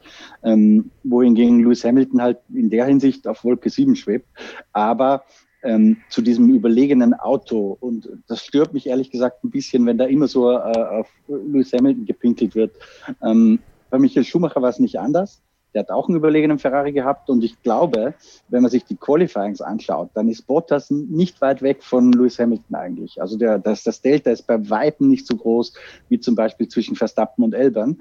Ähm, wird man jetzt aber Lewis Hamilton aus dieser WM mal wegdenken, wäre das für Mercedes absolut kein Selbstläufer. Also ich glaube schon, ich glaube einfach, dass es momentan zwei absolut herausragende Figuren gibt in diesem Grid, vielleicht sogar drei, Leclerc wissen wir nicht genau, aber auf jeden Fall zwei, ähm, nämlich Lewis Hamilton und Max Verstappen. Und wenn man das Auto an ihren Teamkollegen misst, muss man sagen, ist die Dominanz nicht so groß. Ähm, ziehen wir Lewis Hamilton aus der WM ab, äh, wäre es ein ganz, ganz spannender Kampf zwischen Max Verstappen und Valtteri Bottas. Also klar hat er das beste Auto schon seit ein paar Jahren. Ähm, ich glaube aber, da ist er auch ein bisschen selbst mitverantwortlich dafür. Ähm, Finde ich nicht richtig. Also er war einfach, und er ist seit Jahren der beste, der konstanteste ähm, Fahrer in diesem Feld. Und da gebe ich dem, dem User, dem Hörer vollkommen recht. Ähm, das muss man einfach auch mal anerkennen. Absolut. Also äh, sehe ich ganz genauso und es stört mich auch immer wieder, das lesen zu müssen. Und das ist auch immer unter euren Artikeln und, und sowas, ähm, dass da irgendwelche alteingesessenen Schumi-Fans oder generell Fans es einfach nicht akzeptieren wollen, dass der so gut ist. Natürlich hat er das beste Auto, aber warum hat er das beste Auto? Weil er eben so gut ist. Terry Bottas hat auch das beste Auto. Und ja, wie du richtig sagst, Christian, in den Qualifyings ist er auch extrem nah dran und er kann auch Hamilton an einem guten Tag schlagen. Also da wird, kommt mir Valtteri Bottas auch immer viel zu schlecht weg. Aber man sieht, man sieht ja einfach die Klasse von Lewis Hamilton, wie wie weit der eigentlich weg ist. So. Und das ist ja, kommt ja nicht von ungefähr. Das ist ja nicht, dass er sich. Das, wenn du Antonio Giovinazzi in dieses Auto setzt, wäre der nicht so gut wie Lewis Hamilton. Und das ist ja auch schon über Jahre. Und warum äh, hat er da, äh, wurde er damals schon McLaren verpflichtet, was ja damals das absolute Top-Team war? Eben weil er so gut war. Das war ja nicht so, ach, wir nehmen mal irgendwie, ich sag's jetzt mal ganz so salopp, einen Schwarzen, damit wir einen Schwarzen in der Formel 1 haben. Der kann eigentlich gar nichts, aber den setzen wir jetzt mal da rein, so als Prestige. Nein, er hat ja in den Klassen davor bewiesen, dass er eben so gut ist. So. Und ähm, ich finde, dieser Vergleich hinkt auch so ein bisschen mit Michael Schumacher, denn wenn man sich mal die Autos von Michael Schumacher anguckt, das war vielleicht auch nicht immer das Beste, aber er hat eigentlich in fast jedem Auto gewonnen, außer in dem äh, Jordan von 91 und in dem 91er Benetton, der aber mit Nelson Piquet auch ein Rennen gewonnen hat und Benetton hat davor auch Rennen gewonnen. Ähm, Benetton war ja damals irgendwie so ein bisschen mit Red Bull. Würde man jetzt, man würde ja jetzt kein äh, Mahavir Raghunathan in den Red Bull setzen. Ja, äh, als, als äh, Übertragung einfach mal. Und dann, wenn man sich das mal genau anguckt, 94, 95 war der Benetton schon relativ überlegen. 94 ist ja nur so knapp ausgegangen, weil der Benetton, ich sag mal so, nicht ganz legal war und man doch ein paar Rennen aussetzen musste. Und all die anderen Jahre, auch die Ferrari-Jahre, war der, mit, äh, war der Ferrari das beste Auto. 99 hätte Michael Schumacher auch die WM gewonnen ohne den Beinbruch. Ähm, und Lewis Hamilton wiederum, hatte von 2009 bis 2012 auch nicht das beste Auto, bei weitem nicht, hat trotzdem damit jedes Jahr ein 13 auch nicht. Und 13 auch nicht, genau. Hat damit trotzdem jedes Jahr ein Renn, Rennen gewonnen, hat vielleicht nicht immer seinen Teamkollegen geschlagen, Stichwort Jensen Button. Ja, okay, das ist vielleicht ein kleiner Unterschied. Trotzdem hat er auch mit äh, sehr schlechtem Material und gerade 2009 und 2012 und auch 2013 war der McLaren bzw. der Mercedes fernab von Gut und Böse. Ähm, und deswegen finde ich es immer sehr schade, wenn Leute sagen, der kann eigentlich gar nichts und der ist nur Weltmeister, weil er in dem Auto sitzt und Michael Schumacher hat noch richtig was geleistet. Das ist einfach Bullshit. Christian, vielleicht zum Abschluss noch ein Wort zum Partymodus. Es war das erste Wochenende nach Partymode und so wirklich hatte man nicht das Gefühl, dass es Mercedes sehr geschadet hätte. Im Gegenteil, also das Qualifying war äußerst dominant, muss man sagen, mit, ohne Partymode. Ähm, vielleicht hätte es im Rennen wenn Lewis diesen Party-Mode gehabt hätte, dann vielleicht noch zu ein, zwei Plätzen mehr gereicht, aber ein Podium wäre sicherlich nicht drin gewesen. Ähm, trotzdem haben sie sich immer so ein bisschen hinreißen lassen, äh, Red Bull an an, die, an das Bartsport zu pinkeln, wenn man will. Äh, in, indem sie immer wieder gesagt haben, ja, die wollten die Regeländerungen, aber so richtig hat es bei denen nicht funktioniert. Also das, diese Dynamik finde ich ganz interessant. Aber wie hast du es wahrgenommen, äh, die, diese Motor-Modi-Geschichte und dann halt auch diese kleinen Scharmützel, die da zwischen Red Bull und äh, Mercedes aktuell laufen? Ja, genauso wie du es gerade beschrieben hast eigentlich. Da gibt es gar nicht viel hinzuzufügen. Ich glaube, geändert hat es letztendlich fast nichts. Ähm, wir sind ja ein bisschen davon ausgegangen, dass der Abstand im Qualifying ähm, sich am ehesten verschieben wird ähm, hat er eigentlich de facto überhaupt nicht, weil die waren auch so 0,8 Sekunden oder irgendwas in der Größenordnung, glaube ich, von auf einer, auf der ultimativen Motorenstrecke. Also es hat nicht mal im Qualifying was getan. Die Theorie war ja dann, dass es Mercedes im Rennen vielleicht sogar ein bisschen hilft, weil du hast ja einfach eine, eine Matrix äh, an Motorleistung oder an Motorleben sozusagen zu verfügen. Wenn, wenn du da im Qualifying weniger rausfrisst, bleibt dir natürlich mehr davon im Rennen übrig. Das war die Theorie. Ähm, ich würde jetzt mal noch ein, zwei Rennen vielleicht abwarten. Ähm, aber bisher glaube ich, wenn es überhaupt was geändert hat, dann ganz marginal. Das Einzige, was es vielleicht geändert haben könnte, ähm, war, dass sich Hamilton bei der Aufholjagd ähm, ein bisschen schwer getan hat beim einen oder anderen beim Überholen. Ähm, er ist auch ganz gut vorbeigekommen, aber ein bisschen schwerer als sonst vielleicht, weil ansonsten hätte er natürlich in den Situationen, wo du sagst, jetzt brauche ich ein paar PS mehr für ganz kurze Zeit, um da vorbeizukommen, das hätte er dann vielleicht aktivieren können. Das konnte er so nicht. Das ist, glaube ich, das Einzige, was sich im Monza ein bisschen ausgewirkt hat. Ob es einen Unterschied gemacht hätte fürs Ergebnis, wage ich stark zu bezweifeln. Ähm, eine Verschiebung im Kräfteverhältnis hat de facto erstmal nicht stattgefunden.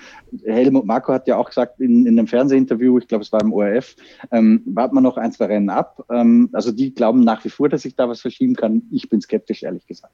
Und dieses Hin und Her zwischen den beiden Teams aktuell?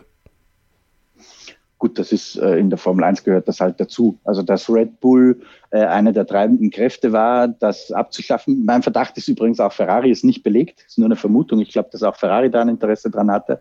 Ähm, das ist so, aber das ist das übliche Geplänkel. Also genauso war es umgekehrt, dass Red Bull dominiert hat, wenn wir uns erinnern.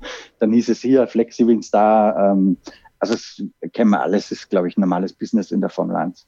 Ich glaube übrigens, ich weiß es natürlich nicht, und da hat hat Dr. Marco ja auch recht. Wir müssen jetzt noch ein paar Rennen abwarten. Ich glaube aber, dass der Party-Modus, beziehungsweise der Verbot, doch mehr an diesem Rennwochenende ausgemacht hat, als wir denken. Also im Qualifying nicht. Da war Lewis Hamilton äh, und auch Valtteri Bottas, die waren vorne. Das war alles wie immer. Das Ding ist halt, wir wissen nicht genau, wer mit welchem Modus gefahren ist. Ja, das ist die Krux. Wir wissen immer, wer mit welchen Reifen fährt aber wir wissen jetzt noch nicht, wer mit welchem Party, äh, wer mit welchem Motorenmodus fährt. Deswegen ist es ein bisschen ins Blaue. Nur ich hatte den Eindruck, dass es gerade im Rennen was ausgemacht hat, weil ähm, das sicherlich auch ein Grund war, weshalb, weil Terry Bottas da nicht vorbeikommt. Weil auch wenn das vielleicht auf eine Runde und in freier Fahrt funktioniert, äh, man weiß, dass der Mercedes sich dann schwer tut, aber man konnte den Motor dann eben halt auch nicht aufdrehen, was Valtteri Bottas sicherlich geholfen hat. Und auch bei Red Bull äh, mit, mit, mit Max Verstappen hätte man sicherlich auch gerne im Rennen so ein bisschen Eingang höher geschaltet, was dann aber auch nicht ging, wenn ich auch glaube, dass McLaren, auch wenn sie natürlich auf solchen Strecken, das haben wir auch in Österreich gesehen, prinzipiell gut sind, hier vielleicht das Risiko eingegangen, äh, sind, einen höheren Modus zu fahren, genauso wie bei Pierre Gasly wahrscheinlich, der auch am ganzen Rennwochenende schnell war. Ob das jetzt so war, keine Ahnung. Und ob es Unterschiede zwischen ähm, den Fahrern gibt, wobei da müsstest du mal, ist das, ist das erlaubt, beziehungsweise ist es, glaube ich, nicht, oder? Dass Fahrer Unterschiede haben dürfen, oder was? Ja. Ja, ja, doch. Also, du meinst jetzt zwei Teamkollegen? Genau, weil ich habe bei Sky irgendwie, ja. irgendwie am Wochenende gehört, dass alle Mercedes, alle Mercedes-Motoren die gleiche Einstellung haben. Ja, wobei doch, da, da hast du recht. Ja, da, nee, das stimmt. Da geht es aber mehr darum, äh, dass die Kundenteams nicht benachteiligt werden können Ah, vom Modus her sozusagen vom Hersteller. Aber es wäre die logische Konsequenz, dass zwei Teamkollegen dann eigentlich auch gleich einen Modus fahren müssen. Ja, genau, Aber deswegen- Interessanter Punkt, hast du recht. Also deswegen we- weiß ich nicht. Also falls es nicht so wäre, könnte man da, gäbe es da natürlich Unterschiede, auch wenn es vielleicht nicht ganz unfair, auch wenn es unfair wäre, vielleicht ein bisschen, aber es hängt vielleicht auch ja auch mit der Lebensdauer ein bisschen zusammen. Aber ob das jetzt so war, wahrscheinlich war es nicht so, aber ich glaube schon, dass es ein bisschen was ausgemacht hat. Ob das jetzt wirklich so ist, werden wir dann wahrscheinlich in Mugello, was ja auch wieder eine Powerstrecke ist, oder freuen wir uns sehr drauf in äh, Russland sehen. Aber ich kann mir vorstellen, dass es schon ein bisschen Unterschied gemacht hat. Gerade die Stärke von McLaren.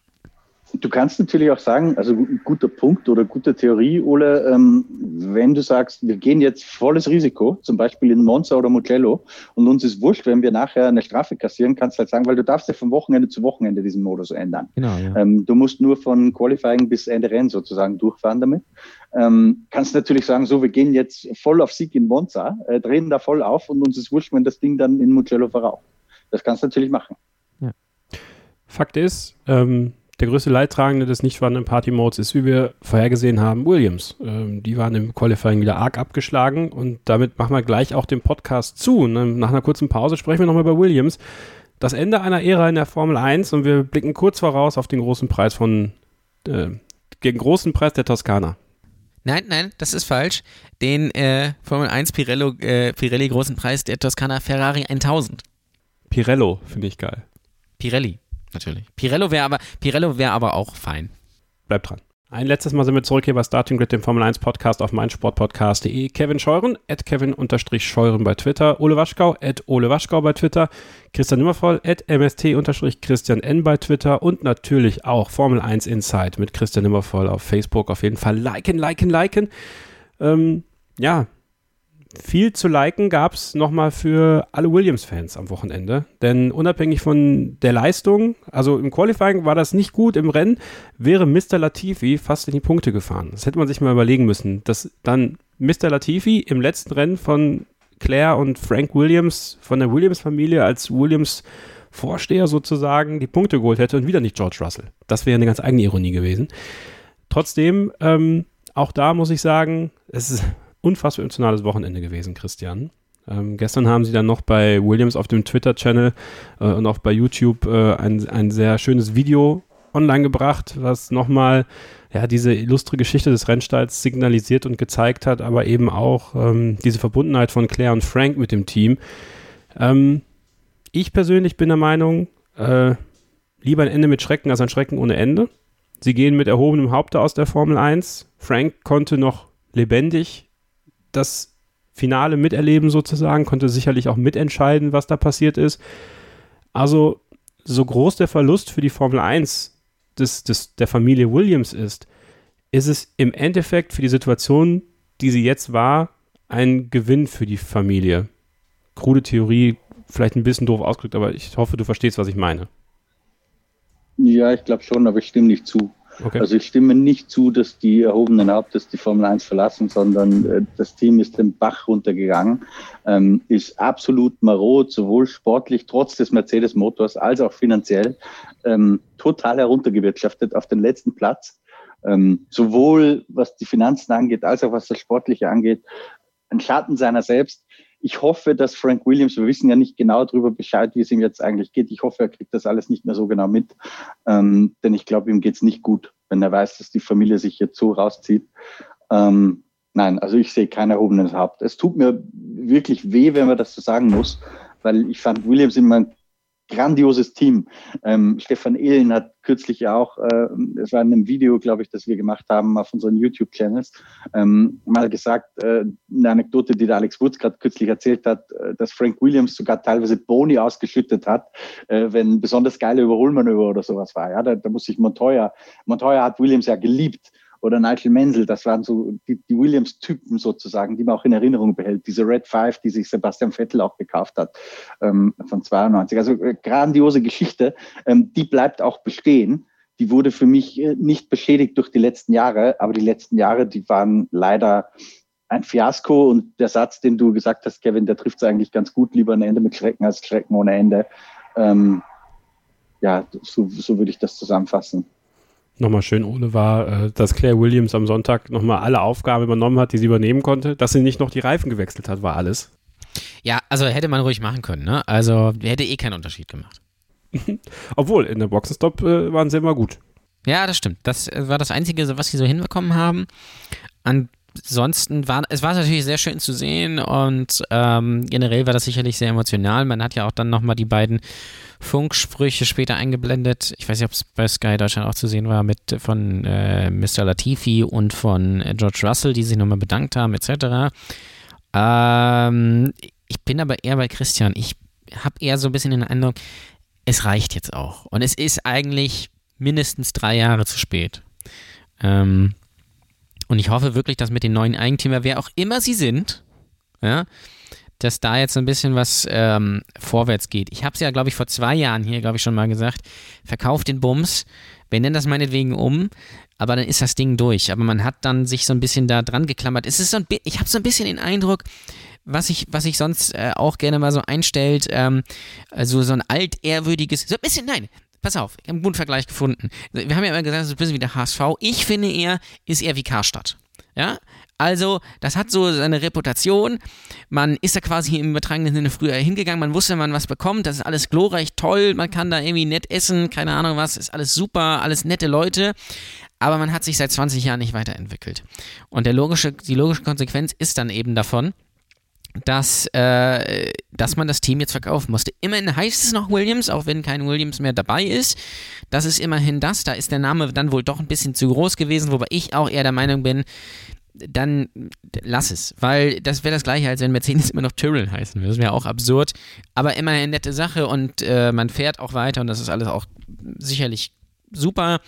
Aber ich bin mal gespannt, wie es dann in der nächsten Zeit weitergeht.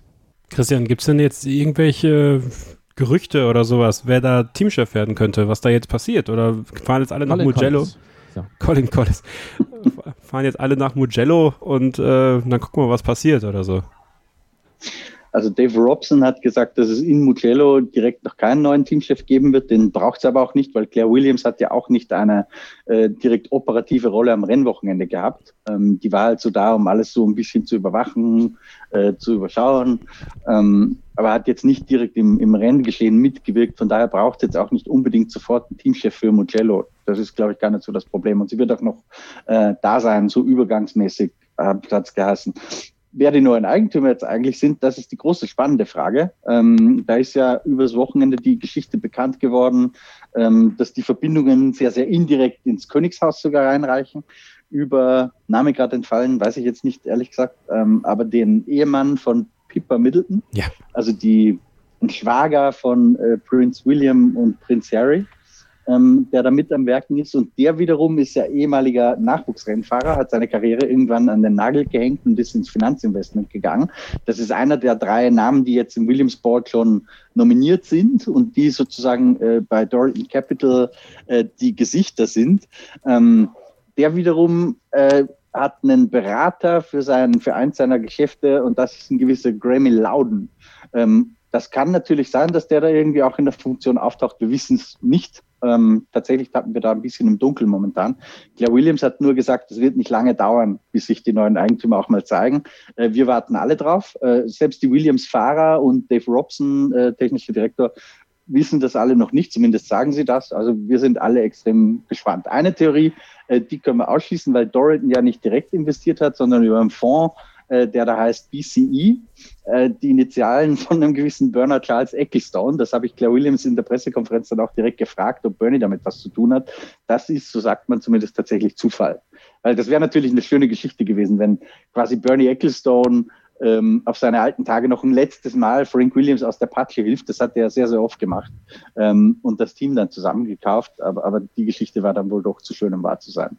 Die drei Namen übrigens James Matthews, Darren Fultz und Randy Savage. Äh, Matthew Savage. Randy Savage, ja, ja. geht ja nicht mehr, aber wäre lustig. Oder wenn Hulk Hogan äh, oder der Undertaker quasi. Gut, aber vielleicht können sie endlich mal die, diese fahrende Gehirnerschütterung dann irgendwann loswerden und dann. Ja, then, now, forever. Ähm, ja, eine weitere Änderung noch, die kommen wird nächste Saison, ist, das ist eine sehr wichtige Änderung, die da vorgenommen wird. Bei unserem Lieblingsteam, bei unserem insgeheimen Lieblingsteam, das Team von Cyril A.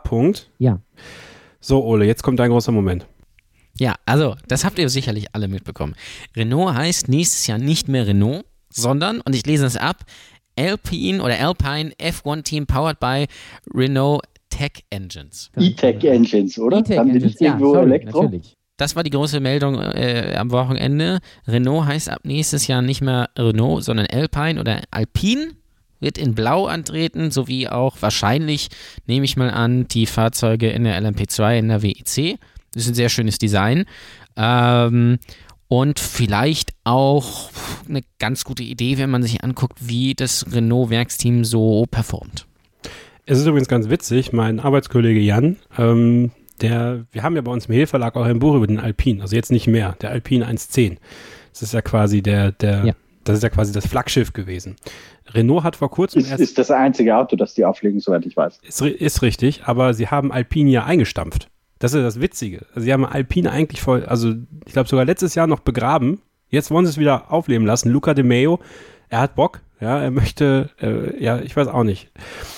Sei es drum. Ähm, die Umbenennung ist sehr wichtig gewesen jetzt, dass man das jetzt macht, ähm, dass man ein weiteres Team mit A hat in der Formel 1 auch. Wir haben wichtig. dann äh. Aston Martin, wir haben äh, Alpha Tauri, Alfa Romeo, dann haben wir jetzt Alpine, F1 Racing, Renault E-Tech Sport, ähm, Aston Martin, Red Bull Racing, natürlich nicht mehr, ne? aber sind es ja jetzt eigentlich. Ähm, AMG, Petronas, Motorsport. Ja, Mercedes fällt auch irgendwann raus. Ist auch egal. Dann heißt, heißen die irgendwie, keine Ahnung. Dann kommt Porsche. Das ist die Formel A und die Formel E. Ja, Formel A und Formel E. Finde ich, finde ich, finde ich auch eine gute Sache. Ich muss ja ganz ehrlich sagen, ich bin ein bisschen enttäuscht, weil äh, Renault hat ja gesagt, also äh, Luca, wie heißt er? Luca De Meo heißt er so? Luca de Meo, ja. Genau. Ähm, Brennender Formel 1-Fan übrigens, wird mir gesagt. Ja, das kann ich mir vorstellen. Der hat ja gesagt, er will das ein bisschen neu aufstellen, Renault und keine Ahnung was. Ich muss ganz ehrlich sagen, ich bin ein bisschen enttäuscht von der Namenswahl mit Alpine oder Alpine. Ich hätte mich gefreut über Dacia. Dacia in der Formel 1 hätte ich gut gefunden. Wäre ich Fan von gewesen. Oder? Das Statussymbol für alle, die kein Statussymbol brauchen. Das könnte auch ein Ferrari sein in Genau. dem Fall. Die fahren, äh, sind, sind auch ungefähr so schnell und so zuverlässig wie ein Dacia. Hätte ich geil gefunden irgendwie. Es wäre genauso, wenn, äh, wurde ja jetzt auch irgendwie so ein bisschen mal wieder gemunkelt, po, ähm, Volkswagen in die Formel 1, einfach mit Skoda. Einfach nicht mit der Premium-Marke, einfach mal mit dem Hausgebrauch sozusagen. Ähm, Christian, wer war eigentlich bei Renault zu Gast am Wochenende? Warum durfte Esteban Ocon nicht meckern, wie er wollte? Ich glaube, dass es da möglich, also das unterstellen wir natürlich, aber möglicherweise ging es darum, dass Luca de Meo äh, tatsächlich äh, da war. Ich weiß es nicht genau. Oder man wollte einfach generell solche Dinge nicht in der Öffentlichkeit austragen. Und Boxenfunk ist inzwischen ja öffentlich. Ähm, ja, witzige Szene. Wie du Absolut da ansprichst, gibt es auf Ja. Twitter, auf dem F1-Channel inzwischen auch zu sehen. Da haben sie ihn schön, schön still gemacht. Äh, Ich sag mal so, Fernando Alonso hätten sie nicht still gemacht. Fernando Alonso übrigens, die 20.000 Kappen, die er angefertigt hat, jetzt bald im Sonderangebot bei Kimoa.com. Also haltet die Augen offen. Ja, ge- gerne kaufen. Also kriegt man vielleicht so hintergehörschmissen wie alte Stoffel van Dorn Kappen. Nee, die, die sind viel zu teuer. Und übrigens, das muss ich kurz erwähnen, weil ich es hier gerade nämlich offen habe, ein, ein äh, Finne kann sich das in Zukunft locker leisten, weil jemand in Finnland hat nämlich ähm, 20 Cent auf das Podium Gasly, Sainz und Stroll getippt und hat damit 33.000 Euro gewonnen. Der ist so alles abgekartet. Ist das Robert Heutzer gewesen? Werner Hansch war das. Oh ja. Aber Großer Sieger übrigens, großer Sieger. Ähm, fantastisch. Christian, der große Preis der Toskana, 1000 Jahre Ferrari und noch viel mehr. Ganz viel Spaß am Wochenende steht uns bevor. Was äh, erwartest du denn für ein, ein Wochenende in Mugello? Ist ja eine ganz neue Strecke. Ich persönlich, bis auf so, so Onboard-Aufnahmen, habe ich nichts gesehen davon, kann es überhaupt nicht einschätzen. Ähm, freust du dich drauf? Ich freue mich drauf, einfach weil es was Neues ist. Ähm, ich war aber auch noch nie da, glaube ich. Bin nicht ganz sicher. Ich war ein paar Mal in Misano, glaube ich, aber noch nie in Mugello.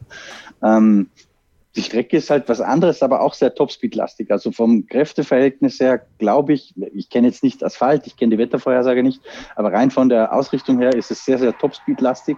Ähm, glaube ich, dass wir im ähnlichen Terrain uns bewegen wie in Spa und in Monza. Ähm, das heißt, die Ferraris, äh, auch wenn sie schön neu lackiert sind, darauf freue ich mich übrigens sehr, auf dunkleres Rot und auf diese Retro-Lackierung, wie auch immer die dann ausschauen mag. Ähm, ja, aber das wird, das wird nichts. Ähm, Jubiläumsfeierlichkeiten hin oder her. Äh, Favoriten damit die gleichen, wie wir sie bei den letzten zwei Wochenenden auch hatten, glaube ich. Aber wie gesagt, neue Strecke, ähm, alles bisschen Fragezeichen natürlich dann.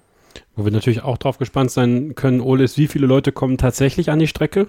Ja, wie viele Leute haben zum richtigen Zeitpunkt zum, mit dem richtigen Preis eine Karte gekauft? Also 2880 war mal kommuniziert, ursprünglich. Na, guck mal. Hm. Nicht schlecht. Fast so viel wie bei Leverkusen. Wow. Ole Waschka, everybody. Tschitsching.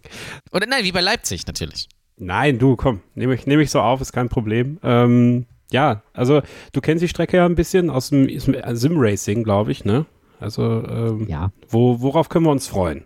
Äh, wir können uns auf Highspeed und viele schnelle Kurven freuen. Also die ähm, Passage mit der Doppelrechts, so den Berg hoch, die wird schon sehr spektakulär. Auf was wir uns nicht so freuen können, sind wahrscheinlich Überholmanöver, denn das geht nur auf der äh, zugegeben sehr langen Start- und Zielgeraden. Sonst bietet die Strecke das nicht. Es ist eigentlich eher so ein flüssiger, äh, schneller Mix aus Kurven. Es ist so ein bisschen wie Spa, äh, beziehungsweise es ist ein bisschen wie Spa mit einer Mischung aus äh, Ungarn. Also wenn man das jetzt mal so runterbrechen will. Es hat auch so ein bisschen was von, die ähm, äh, Motorradfans werden es kennen, von Brünn, finde ich. Nur ein bisschen schneller. Und da kennen wahrscheinlich die meisten die Strecke auch her. Die ist ja fest eigentlich im MotoGP-Kalender. Und da bietet die halt immer die größten Top-Speeds.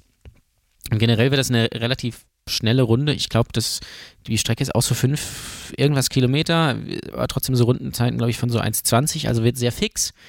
Ähm, aber ich glaube, am Kräfteverhältnis wird sich jetzt nicht unbedingt was ändern. Ich bin aber sehr gespannt drauf. Also ich glaube, es wird jetzt nicht unbedingt das größte Spektakel bezüglich Überholen und Racing und keine Ahnung was, aber es ist ja einfach eine neue Strecke, auf der man noch gar nicht gefahren ist. Also es gab mal so ein, zwei Tests, aber die sind Jahre her und die waren jetzt auch nicht wirklich aufschlussreich. Ähm, und deswegen bin ich da sehr gespannt drauf, ob sich da vielleicht doch was verschiebt oder ob vielleicht auch der ein oder andere dann im Rennen mal einen Fehler macht, beziehungsweise die Teams können ja die Reifen auch gar nicht so richtig einschätzen, etc. Ich glaube, das wird das Spannende und deswegen ist es, freue ich mich auch sehr auf dieses Rennen. Ähm, das andere wird dann ja noch ein bisschen Portimao später sein und Imola, wo es ähnlich ist. Aber ja, ich glaube, es ist eine unglaublich spektakuläre Strecke mit den aktuellen Autos. Unfassbar schnell und deswegen äh, freue ich mich da sehr drauf. Ist ein bisschen schade, weil Sonntag ist Taufe von meinem Sohn. Muss ich mal gucken, wie ich das mache. Aber irgendwie werde ich schon hinkriegen. Hey, F1 TV geht auch in der Kirche. Eben. Nee, Kirche ist schon vorbei. Es ist Grillen danach. Aber ich muss ja irgendwie, dann gehe ich halt auf Klo und gucke den Start. Stell auch den Fernseher so gut bürgerlich deutsch auf, wie damals, Ah, bei unserem Michael. in den 90ern. Ich verteile noch Schumikappen, die hole ich dann einfach noch. Oder bei eBay habe ich neulich auch gesehen, so eine schöne alte Ralf-Kappe von BMW Williams. Und das, das wäre geil. Und dann schön so einen Röhrenfernseher. Ich habe so, meine Eltern haben noch so einen richtig alten Röhrenfernseher, so mit Tasten so, wo du nur am Fernseher umstellen kannst. Den stelle ich in den Garten mit Antenne und gucken wir schön Formel 1 auf RTL. Gut, dann tippen wir den großen Preis der Toskana noch. Ähm, davor aber, Christian, noch, ähm, ja, vielleicht hast du ein Update, vielleicht auch nicht. Ich, noch wurde nichts bekannt gegeben. Großer Preis der Eifel. In einem Monat ist es ja quasi soweit. An meinem 30. Geburtstag. Na, dann kommst vorbei, dann feiern wir in der Eifel. Wenn wir denn hin dürfen, Christian, gibt es denn da Infos? Also, ähm, ihr seid ja immer nah dran.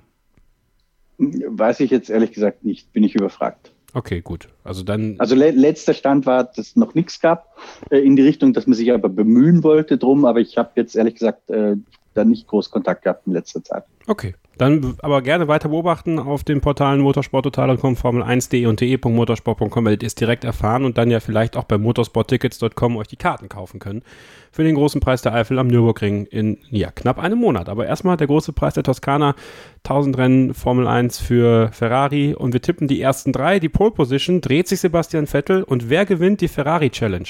Welcher Fahrer gewinnt die Ferrari Challenge? Ich mache den Anfang.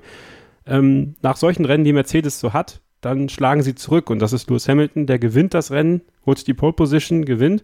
Bottas wird ausscheiden im Rennen und deswegen ist das äh, Podium am Ende Hamilton, Verstappen und Perez. Vettel dreht sich nicht und der Sieger der Ferrari Challenge wird Charles Leclerc sein. Ole. Ähm, ja, Lewis Hamilton, Pole und Startzielsieg muss nach dem Rennen da wieder alle vernichten. Gerade auf dieser, auf dieser Strecke, die ist eigentlich für Mercedes doch relativ maßgeschneidert. Ähm, zweiter glaube ich auch Max Verstappen. Dritter, ich würde eigentlich auch Perez sagen, aber ich kann ja nicht Perez sagen. Das, das wäre das wär ja langweilig. Deswegen, nein. Ich wollte gerade Alex Albon sagen, aber das ist zu, da, doch zu vage. Sage ich einfach Dritter, Valtteri Bottas. Sebastian Vettel dreht sich nicht und die Ferrari Challenge gewinnt.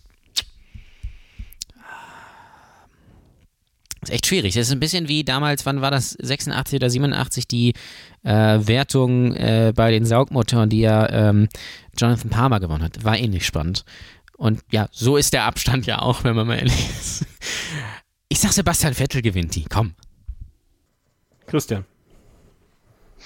Ja, ich glaube auch Paul Lewis Hamilton. Ähm, ich mache den Tipp mit dem Augenzwinkern, weil ich sowieso nicht richtig liege. Sagt Perez vor Quiert und ähm, George Russell setzt da ein Hunderter drauf und geht direkt in Rente, wenn ich recht habe. Ferrari Challenge Leclerc auf Platz 14 äh, ähm, und kein Dreher von Sebastian Vettel. Okay, alles klar. Ja, ich glaube, es war eine sehr unterhaltsame Ausgabe. Ähm, haben vieles, vielleicht nicht alles besprochen, aber das könnt ihr nachliefern, dann gerne bei uns in den Gruppen. Ole erzählt euch gleich, wo ihr da überall dazukommen könnt. Ich bedanke mich ganz herzlich bei Christian Nimmervoll fürs Mitmachen. Bitte gerne. Mein Name ist Kevin Scheuren. Das letzte Wort hat äh, wie immer Ole Waschkau. Wir hören uns nächste Woche wieder. Ja, es hat mich sehr gefreut, dass ihr dabei wart. Ich glaube, wir haben alles ähm, besprochen ähm, bezüglich dieses denkwürdigen Grand Prix, außer natürlich die Diskussion mit Reverse Grid und so. Äh, das machen wir sicherlich zu einem anderen Zeitpunkt. Äh, ich kann nur sagen, ich finde es relativ bescheuert. Denkt mal bitte an Monaco. Das wäre sicherlich total aufregend. Ähm, ich hoffe aber, äh, beim großen Preis Formel 1 Pirelli der Toskana Ferrari 1000 wird spannender am Wochenende. Bin sehr gespannt auf diese neue Strecke. Ich glaube, das wird äh, sehr interessant. Übrigens auch, das wird, glaube ich, tatsächlich sehr äh, interessant. Ähm, Saisonfinale, damit eine Meisterschaftsentscheidung in der Formel 3. Da ist es noch sehr knapp. Das bitte alle gucken, die können. Porsche Supercup ist ja schon zu Ende, ist leider nicht am Start. Schade. Ähm, aber trotzdem, wenn ihr mit uns diskutieren wollt, Starting Grid F1 Fans Facebook-Gruppe, bei Twitter Starting Grid F1, äh, in der Telegram-Gruppe, dessen der Namen ich leider gerade vergessen habe, Kevin. Äh, die Gruppe heißt äh, Starting Grid Fans. So, genau. Da ist auch immer einiges los. Und da könnt ihr auch dann äh, mitdiskutieren. Und ansonsten hören wir uns nächste Woche hier wieder. Ähm, ich hoffe, dass ich das Rennen irgendwie live gucken kann. und dann besprechen wir das auch nächste Woche. Und bis dahin gilt natürlich wie immer nur eins: Keep Racing. Starting Grid, die Formel 1 Show mit Kevin Scheuren und Ole Waschkau in Zusammenarbeit mit motorsporttotal.com und Formel1.de. Keep racing Auf meinsportpodcast.de.